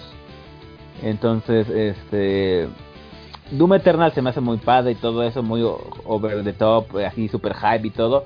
Pero creo que, que el que de aquí maneja el sonido con mucha importancia, mucha delicadeza, es The Last of Us Parte 2. Eh, entonces, incluso por esto de las opciones de accesibilidad, para mí The Last of Us Parte 2 aquí es, aquí se la, se la llevaría. Bueno, yo creo, mi, mi voto va para, para ellos. Va, que va. Arthur, aquí, ¿a quién concederías el voto? No, yo creo que Doom Eternal. O sea, creo, creo- creo que honestamente el, el tema de, de, de, de- Doom en esta, pues que Doom es un juego muy redondo. Y me parece que aquí brilla un poquito más a los demás. Creo que también Last of Us hace muy bien las cosas. Eh, Santola ahí atrás de, del soundtrack del juego también es algo que me encanta. Además, ver ahí, ahí en el latino, atrás siempre detrás de, un juego tan importante es, es de mucho orgullo. Pero creo que Doom, Doom el guitarrazo y el y todo, todo lo que tiene la composición. Entre la sangre, el disparo y el metal. Es que, es que es un juego que si fallara el audio, hay- hay- bueno, en este mismo listado hay dos juegos o tres juegos que si falla el audio, aún así el juego sigue siendo muy bueno y lo, y lo aguanta. Pero Doom no, Doom falla el audio y se viene para abajo definitivamente el juego. Entonces creo que esa parte me hace, hace entender un poquito que depende más del audio, de una buena composición y que por supuesto que la tiene. Entonces yo iría con, con, con otra vez con, con Bethesda. Estoy sorprendido, le da muchos votos a Doom. No, no, no esperaba esto. Estoy consciente. Sí, ¿qué, qué, qué onda? Esto no, no soy yo. Ayúdenme, ya es viernes. ¿Dónde está mi FIFA? ¿Dónde está ¿Dónde está FIFA? ¿Dónde está FIFA? Inyéctenlo en mis venas ahora. Balón. Métenme el del- el- las microtransacciones en las venas, por favor. Ethel, aquí, este, ¿qué empate rompes? Ah, yo creo que Doom. Sí. Estoy de No, acuerdo con señora. Arturo. Es, es que de verdad es un juego que, que le pone mucho a su audio y funciona bien. Y, Sí, sí. y creo que parte del encanto de Doom es ese ese sonido infernal de matar a demonios a diestra y siniestra. Con metal. Entonces yo creo que Doom. Wow. bueno. ¿Quién dice que los programas de, de premiación no traen sorpresas? Muy bien, nos pasamos a la siguiente categoría. Ya estamos en prácticamente el top 4, lo, lo, mejor de lo mejor de lo mejor. Y es donde vamos a hablar un poco de la composición musical. Mejor música en un juego. Aquí igual hay contendientes muy muy serios porque pues ejemplificamos un poco más de los argumentos que mencionamos en esta recién categoría y volvemos a encontrar a Doom Eternal nominado para la mejor banda sonora. Final Fantasy VII Remake, que yo me imagino que por ahí pudieran inclinarse algunos de mis compañeros. Hades de nuevo, siendo el caballo negro de las nominaciones. Ori and the Will of the Wisp, que Ori es también un juego súper súper completo. A lo mejor lo lastima un poquito este el género al que pertenece, pero pues siempre aparece por aquí este con mucho aprecio por parte de, de la comunidad. Y The Last of Us parte 2. Aquí estoy en ceros, la verdad no sé, no sé a quién nominar. Yo por mero corazoncito y porque quiero que sea un juego que, que gane algo además de su, de, de su propio género, que, que sea un rompequinielas, yo me iría por Hades. Pero no sé, Ethel, este, la música de Cloud. Ay, no, mira, yo me lavo las manos. O sea, la verdad. Es que creo que cualquier juego que gane esta categoría se lo merece. Sí, sí, sí. Se O sea, todos tienen música padrísima. O sea, como hablamos, ¿no? Doom, Doom siendo Doom con su metal y su sangresidad incluida en la música. Pues Final Fantasy, o sea, ¿qué, qué puedes decir? No necesitas decir más. La música de Hades es, es también fantástica, o sea, es espectacular. De hecho, está en Spotify y creo que en Apple Music y en varias eh, plataformas de streaming, entonces pueden ir a escucharla y, y- y es increíble. Especialmente considerando que es pues Supergiant Games no no es un estudio chiquito, pero pues tampoco es una superproducción, ¿no? Ori pues pues Ori también recae mucho en su arte y en su música, entonces siempre puedes esperar que la música de Ori sea buena. Y pues Last of Us igual, o sea, es Santa Olaya. Entonces, tampoco necesitas explicar más como por qué la música de Last of Us es, es increíble. Entonces, yo aquí voy a pasar y voy a decir cualquier juego que gane en esta categoría voy a estar feliz y voy a estar bien y va a ser mi momento feliz de la noche. Salomónicamente, muy bien, bien hecho. Eh, Arthur, aquí, este, ¿qué soundtrack yo, tú, eh, le darías el voto? Te va. En uno tú puedes tocar la guitarra, en los otros cuatro no. Ahí está. Ahí está. Tú eres parte del soundtrack. Entonces, de Last of Us, vámonos. ¡Pum! ok, curioso. No esperaba eso. Hmm, vaya, vaya. Jerry, ¿con qué cerramos este esta categoría? Yo, Final Fantasy VII Remake, porque es el único que combina música clásica de Yoko Shinomura con guitarrazos ah, de, este, No. de rock, estilo Doom Eternal. Entonces, para mí, Final Fantasy VII tiene lo mejor de los, de los dos mundos, tanto de música de acción de a guitarrazo, junto con música tipo clásica, tipo Ori, por lo cual le daría yo el. eh, el Discúlpame, pero Hades también hace eso, ¿eh? Déjame decirte que Hades Nah, también no, hace eso. no, no tiene lo que tiene el, el 7, Final Fantasy. O, o sea, puedes decir que no le llega, pero hace lo mismo. O sea, también tiene partes de, de música ba- bastante clásica, composiciones bastante no, pero clásicas. mezclada junto, como One Y tiene Angel. también canciones bastante rockeras y tiene música bastante mezcladita. Y también te encargo que los jefes, la música de los jefes en Hades es, es fantástica. O sea, es como, dude, solo quiero volver a llegar a este lugar para volver a escuchar esta canción. Pues yo no sé, yo solo sé que te voy a decir que jugué dos veces Final Fantasy Remake, además de la, mi primer playthrough, para nada más oír otra vez las versiones de eh, Those Who Fight Further, eh, eh, Let the Battle Begins y One Winged Angel, como, o sea, cada vez que salían, porque tienen un montón de versiones increíbles. Entonces, pues imagínate jugar tres veces un juego de, de, de, de 60 horas. Que les dije, Eh. estas son las categorías donde uno empieza a sacar ya las convicciones internas. Pasamos Pero a otra que- Pero, que- pero aquí, no tenemos quórum. O sea, la primera categoría que sí estamos en quórum. Charlie, ¿por cuál votaría? O sea, creo que aquí Final de aquí Final Por. Final. Pues, Sí, Final sí, sí. se lo lleva. Porque tenemos empate totalmente. O sea, uno con acá, otro para acá y otro para acá. Entonces, No, pero, pero, pero Ethel y, y, y Luis votaron por Doom, ¿no? No. no, Ethel, Ethel era cualquiera de los, de los Ah, cinco. cierto. Yo por eh, Hades. eh, Hades. ah, cierto, sí. Y no. Pero va, eh, justamente este, terminando con estas categorías como que técnicas, vamos por mejor dirección de arte. Esta categoría que de repente hay juegos que son una cosa bárbara, bella y nos roban la, el- la premiación. Vamos a ver cómo reaccionamos este, en los premios de este Uf, esto A 2020. mí me dolió. Sí, sí, sí. sí. Y pues los nominados son Hades, Ghost of Tsushima, Final Fantasy VII Remake, Ori and the Will of the Wisp y The Last of Us Parte 2.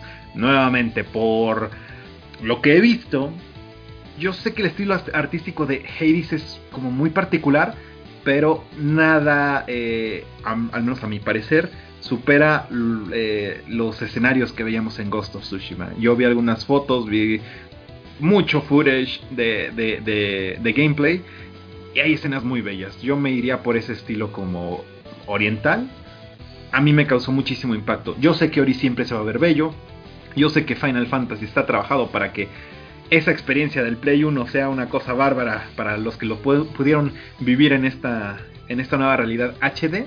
Eh, y pues obviamente también todo este sentido realista para The Last of Us estuvo bien, muy, muy, muy bien trabajado. Pero a mí lo más artístico, a mi parecer, es Ghost of Tsushima y, el, y la Tsushima que no- nos presenta el juego. Aquí, Arthur, no sé si a quién le darías el A mí, voto. no, a mí no me gusta ser Jerry en estos momentos, o sea, definitivamente no. no me gusta ser Jerry en estos momentos, pero este, yo creo que de aquí uf, está muy complicado porque son estilos bien bonitos, pero creo que técnicamente Ghost, Ghost, eh, eh, híjole, está bien complicado, pero sí, sí, definitivamente Ghost creo que creo que eh, eh, entregó un poquito más de lo que se esperaba, ¿no?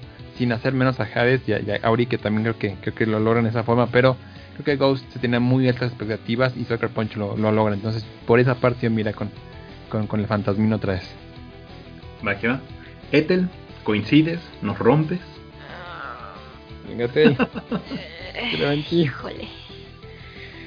No, Tus gruñidos de... "Ah". no sé, oiga, no, no puedo. No me rindo. Renuncio.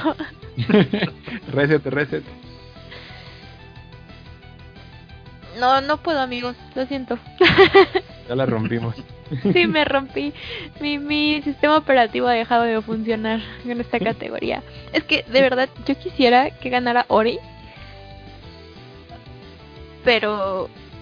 Pero el Ghost con las peliculitas y, y el modo Kurosawa. Modo Kurosawa. Ajá, modo. Kurosawa. Y, o sea, ah, y, y las texturas del Final Fantasy, ¿saben? O sea, esos, esos memes de nadie deja la oficina hasta que no le veamos los poros de la cara a Cloud. O sea, y, y, y la animación de Hades, o sea, dato curioso, la animación de Hades eh, de los trailers y así, y parte de los artes, se hicieron eh, apoyados con diseñadores y animadores que trabajaron en animes en Japón. Entonces, si Hades les recuerda de alguna manera cierto anime o cierta característica animesca, es porque seguramente hay un dude ahí que trabajó en un anime que les gusta. Bien. So, no sé, o sea, la verdad a mí me gustan todos. Quizá el único que diría como Jerry, así como de este no, sería Last of Us, porque como que en el apartado de arte no me parece tan sobresaliente como los otros cuatro. Digo, ahí la dirección fue el super hiperrealismo, entonces, eh, pues va. Jerry, aquí a quién asignaste el voto. Bueno, aquí mi voto ya saben para quién va. Final Para Fantasy Cloud. Exactamente. Pero, ¿quién creo que va a ganar? Creo que se lo va a llevar Ori. Wow. Ajá, creo que este va a ganar. Porque no creo que se lo lleve Ghost of Tsushima. Porque por más bonito que esté, The Last of Us Parte 2 está mejor en apartado técnico. Y, eh, sí, obviamente. eh, la isla de Tsushima es súper bonita y se ve súper este, linda. Pero lo que es Boston no se verá igual de bonito porque es un mundo posapocalíptico, pero se ve mejor en cuestiones de detalle, en mejor en cuestiones de, o sea, la parte de, de, de, eh, avance técnico se la lleva de Last of Us de calle. Entonces no creo que Ghost of Tsushima le pueda competir en el apartado técnico a The Last of Us.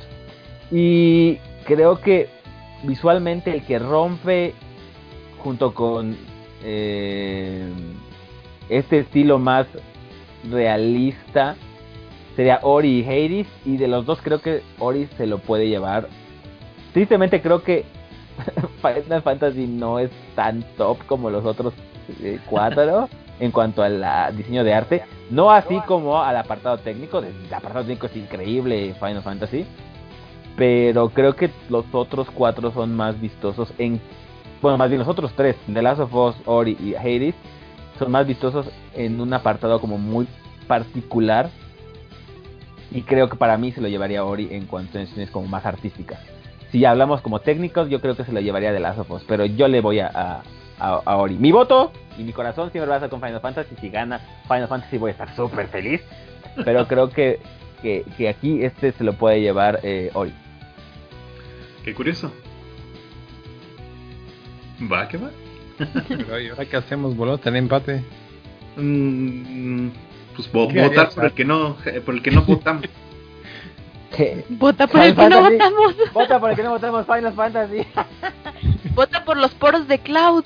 Sí, porque mira, Eh, Luis, Luis fue Ghost, yo fui Ori, Ethel fue eh, Ghost también, ¿no? No, no, Luis yo he cuidado por Last of Us, no sé por qué si tengo ese feeling. Lu- Luis este de Charlie. No, pero yo dije Luis. No, no, no, de- no. No, pero para romper el empate. Ah, no, sí, de las dos. Ya nadie No votó por Final Fantasy. yo- entonces. No lo sé, tendremos que hablar con él. Pero bueno, pasemos a la siguiente categoría. Mejor historia. Yo creo que aquí es prácticamente el juego diseñado para The Last of Us, que es uno de lo- los nominados. Prácticamente todo se mueve alrededor de la trama de este juego. Porque eh, los demás este, nominados, que son Hades, Ghost of Tsushima, Final Fantasy VII y 13 Sentinels, eh, no sé, no me, no me parece que el juego se centre en la narrativa como eh, lo hace para The Last of Us. Es un elemento prácticamente central. Este es el premio que propiamente se tiene que ganar eh, The Last of Us. Pero pues hay que ver con qué fraude nos, nos, nos presentan The Rant Awards 2020. Mi voto iría para The Last of Us, nada más por la irrelevancia que tiene el avance narrativo. Pero no sé, este, Ethel, ¿coincides conmigo? ¿Te irías por otro Sí. juego? Sí, sí, yo estoy de acuerdo contigo. Excelente. Arthur, Yo, yo se, lo, se lo daría a Final Fantasy VII porque pues viene el del ADN y viene tiene, tiene la semilla de uno de los mejores juegos de la historia, contar a Last of Us, que por más de que es una secuela de un, y es un gran título, creo que el día del mañana se recordará más a Final Fantasy VII The Last of Us. Entonces creo que considerando ese factor que, que, que el ADN de Final Fantasy VII está en uno de los mejores títulos creados por el ser humano, creo que yo se daría a Final Fantasy VII. curioso. Va, aceptable yo creo. Jerry, Yo igual Final Fantasy VII. Eso, creo no me- que, no me vas a dejar morir solo, amigo, yo sé. que- eh, no, sí, creo que narrativamente es bastante sólido. em, especialmente la última parte, eh, porque no es un remaster, no es un una, una calca. Este Final Fantasy tiene su vida propia y eso es muy, muy padre. Pero no te creas que The Last of Us o incluso 13 Sentinels, porque no sé si la han jugado, pero lo más fuerte de 13 Sentinels es su narrativa, pueda dar el- la sorpresa. Obviamente The Last of Us porque la mayor parte, la mayor fuerza que tiene es su narrativa. narrativa. También Ghost of Tsushima tiene una buena narrativa, eh, déjenme les digo, no está nada mal. Es una gran película tipo Kurosawa. Eh, pero 13 Sentinels, que a lo mejor piensen que es como el más. eh, pues, ¿qué es ese? No te creas, eh. 13 Sentinels es muy fuerte narrativamente hablando. Es un juego de Square Enix muy, muy, muy, muy bueno. Que yo no sé por qué no ha tenido tan más popularidad. Pero está. Es está... que siento que es muy poco amigable para las personas que no están tan ah, familiarizadas con ese tipo de narra como narrativas y, y- e interfaces y jugabilidades. Siento que es muy como árido si no nunca te has acercado a un juego de ese tipo. O sea, yo lo vi fue como de, Yo lo vi, no a mí me sé llamó un montón la, Sí, la es atención. para mí, o sea, es- mm, hmm. O sea, no, no, no me parece que sea malo, solo que es poco amigable si no tienes idea como de ese tipo de juegos. Yo coincido que no es tan tan usual su, su modo de juego, pero la narrativa que tiene es muy, muy, muy fuerte. Pero sí, yo le voy a O sea, Final. al final por eso está nominado, pero yo digo, creo que más el, el- la discusión de, de- de la premiación se van a ir sobre Final Fantasy o The Last of, The Last of Us. Ya veremos cuál de Sí. los dos gana, pues aquí estamos empatando y yo creo que Charlie sería también por Final, entonces igual y por ahí quedaríamos. Pero no lo sé, estamos asumiendo demasiadas cosas. Pasemos al segundo premio más importante de la noche, el premio Kojima, digo, el de la mejor dirección. El premio Kojima, lo amo. Justamente por eso. Eh, Premio Mejor Dirección, presentada por Kojima Productions. Ah, exactamente. Aquí encontramos nuevamente algunas de las caras que hemos visto en las últimas tres categorías: The Last of Us 2, Hades, Ghost of Tsushima, Final Fantasy VII y el, el que viene a mezclar un poquito las cosas es Half-Life Alyx, Alyx. eh, de, de Valve. Entonces, yo realmente aquí no sé por dirección de juego con quién nos iríamos. A mí me gustaría, realmente, por el calaje que tiene cada uno de estos proyectos, que Hades ganara. Porque siendo un juego indie, mira cuántas categorías y nominaciones eh, tienen bajo, su nombre. Yo creo que si Hades no ganara más de dos premios, eh, con eso se dan por bien servidos, pero me gustaría que tuvieran un poco más de apoyo para, para un juego que ha, ha entrado como caballo negro. Pero yo, yo apoyaría a, a, Hades, yo mi nominación iría para, para ellos, pero creo que tanto Ghost como The Last of Us o Final Fantasy podrían ganarle relativamente fácilmente. Mi corazón está con Hades. No sé por quién, quién ganaría. Eh, Arthur, ¿aquí tendrías alguna opinión para el Kojima Premio? Me encanta ese Kojima Premio. Vas a ver que unos años, ya que, ya que Kojima parta al otro mundo, va No, es inmortal, Arturo. Bueno, en su juego es inmortal.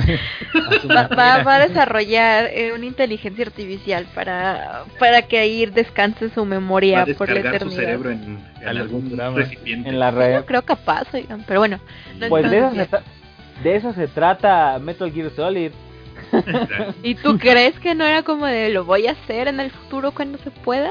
Pues te digo, o sea, estamos muy jijiji jajaja, pero él ya lo tenía pensado desde, desde el Metal Gear Solid de 3, así que así que ahí aguas, ahí aguas.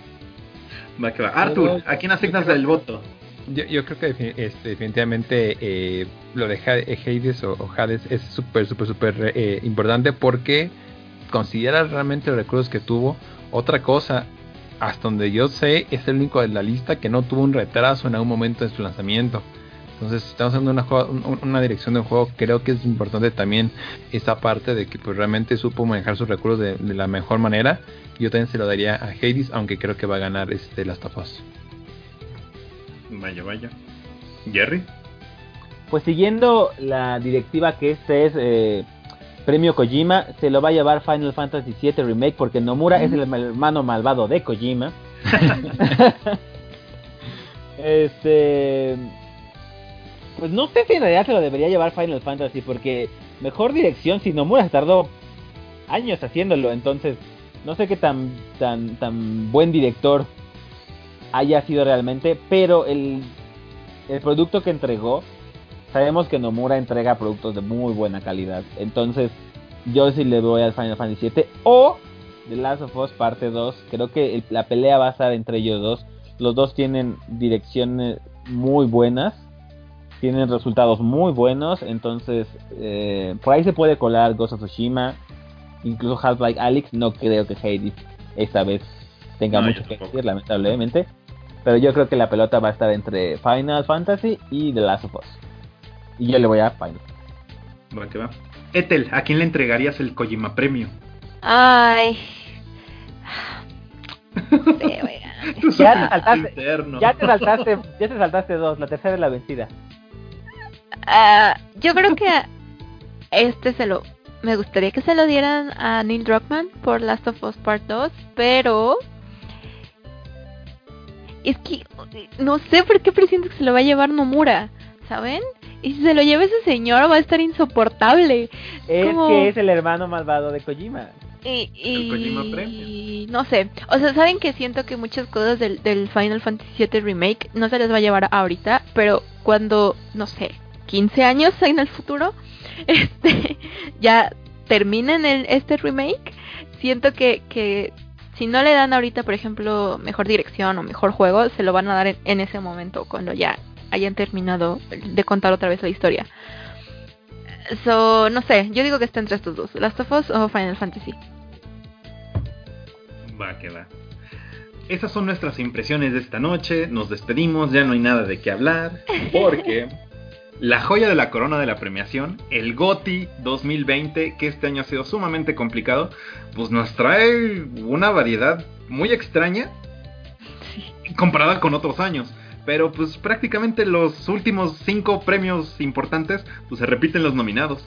Mejor juego del año 2020 tenemos Doom Eternal, Final Fantasy VII Remake, Ghost of Tsushima, Hades, The Last of Us Parte 2 y lo que para muchos de nosotros fue una sorpresa y que a lo mejor en un año sin cuarentena no habría sido una nominación, Animal Crossing New Horizons.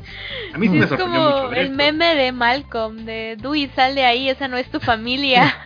Sí, o sea, es que es súper extraño. Digo, No dentro del pedigrí de Nintendo, normalmente consideras un Mario o un Zelda, ¿no? Es como lo que, lo que suele tener premios. Lo demás es como bonito y para tener en tu casa. ¿Qué hace Animal Crossing aquí? Digo, lo entiendo, fue un fenómeno y coincidió con un periodo súper complicado por un montón de gente. Prácticamente todos nos fuimos a cuarentena cuando este juego salió y pues se volvió el fenómeno. Pero, no sé, es extraño. No creo que sea desmerecida la nominación. Es como muy importante por el impacto que pudo haber tenido en este año. Pero pues yo creo que en un 2020 alternativo, como dice Arthur, esto no hubiera pasado. Entonces, Pues, Pues vaya, yo no sé, este- yo veo muy bien a Animal Crossing. De hecho, yo creo que Animal Crossing debería estar al, al ladito de Doom Eternal. Porque Doom Guy y esta ah, Isabel claro, Isabel. son súper amigos. Entonces, yo los veo ahí muy bien. Los veo muy bien ahí juntos. Mm. Ese meme va a, sobre- ah, va a simbolizar lo que ha sido este 2020. Por un lado, pelear con demonios y por el otro, pues, tratarla de llevar relax desde casa. Eh, muy bien, eh, Jerry, ya que por ahí nos estás pues, compartiendo un poco de lo que es la bonita relación entre Doomguy e Isabel, ¿cuál sería tu GOTI 2020? En algún momento nos comentaste que Ghost eh, iba encaminado. ¿Mantienes esa posición? Ay, obviamente no, ¿para qué le preguntan? Mira, yo cuando, cuando hice la reseña dije literalmente que Ghost of Tsushima se iba a llevar una nominación al juego del año. Nunca dije que se iba a llevar al juego del año, porque el que se va a llevar al juego del año va a ser Final Fantasy VII Remake. Sí, señor, claro que sí, por supuesto. La verdad es que creo que está entre Final Fantasy y The Last of Us Parte 2. Creo que Ghost of Tsushima también es muy buen juego. No, no, no desmerece, pero para nada. Así al igual que Doom Eternal, Hades o Animal Crossing.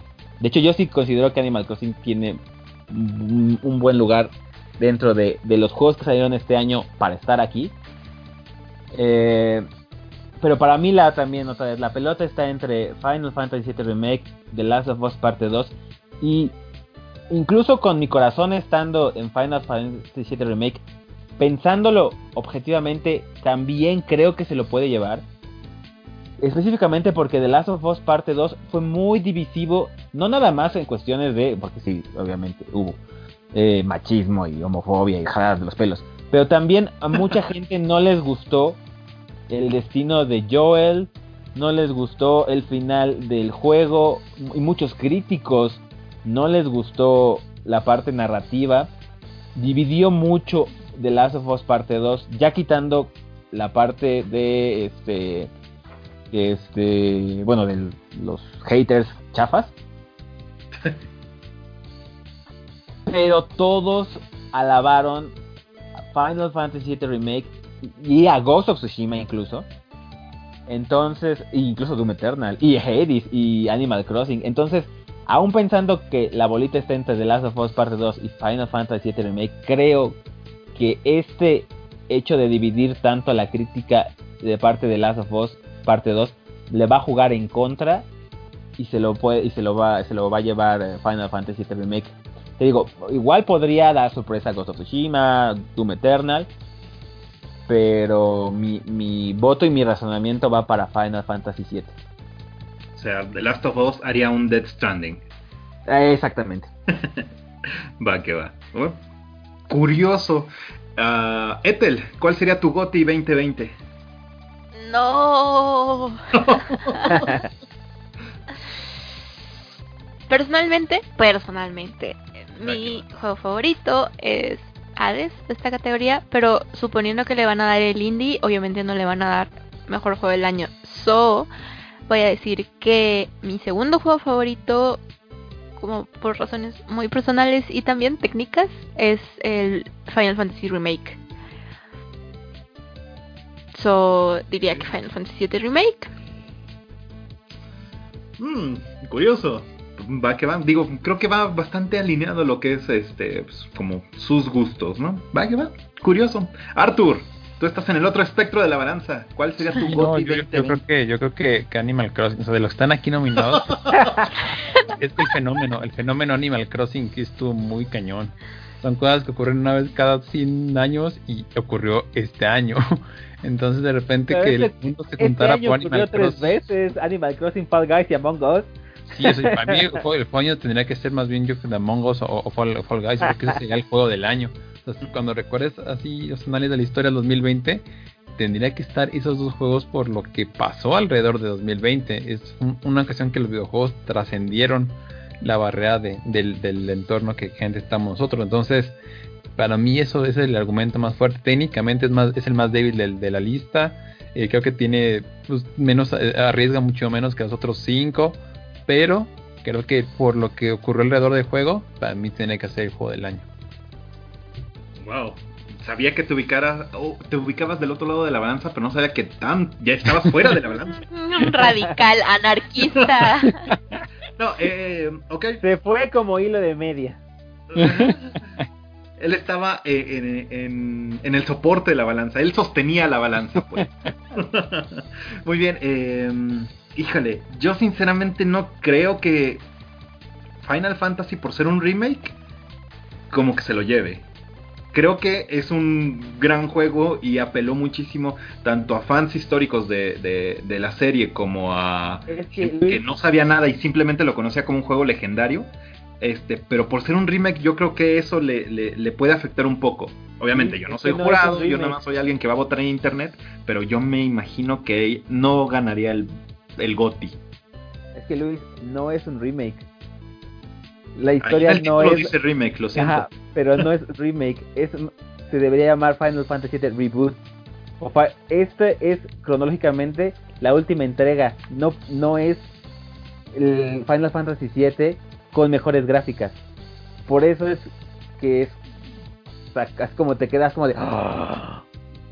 No lo sé, siento que eh, causa más impacto en alguien que conoció la- el juego original y que ahora ve esta... eh, Esperando un remake se encontró algo diferente. Creo que Lo este que- sentido de sorpresa que- es bastante rescatable, eso sí.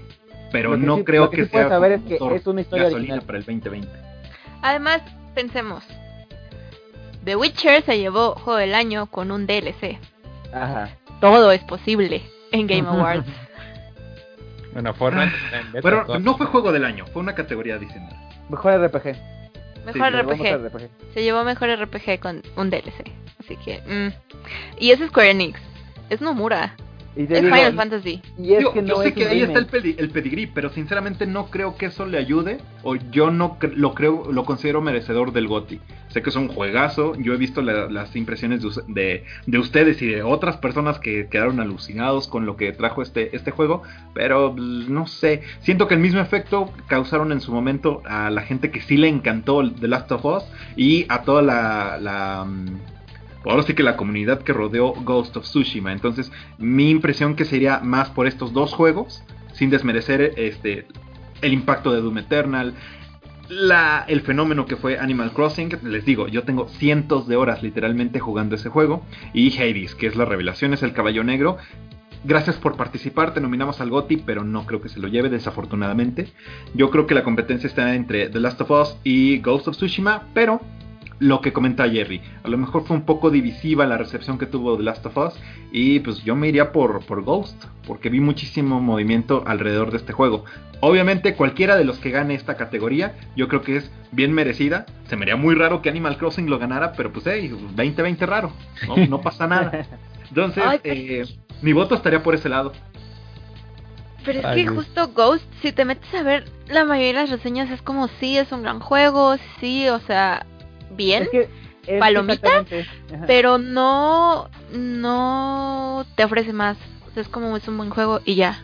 No, no te da como ese punto extra que se supone que un. GOTY te debería de dar para ser Ujú. justamente. Entonces, incluso Hades a mí me parece que te da más que el Ghost, la experiencia que te da el Ghost of Tsushima a nivel como, como todo, todo el juego, ¿no? O sea, no solo un apartado, sino en redondo.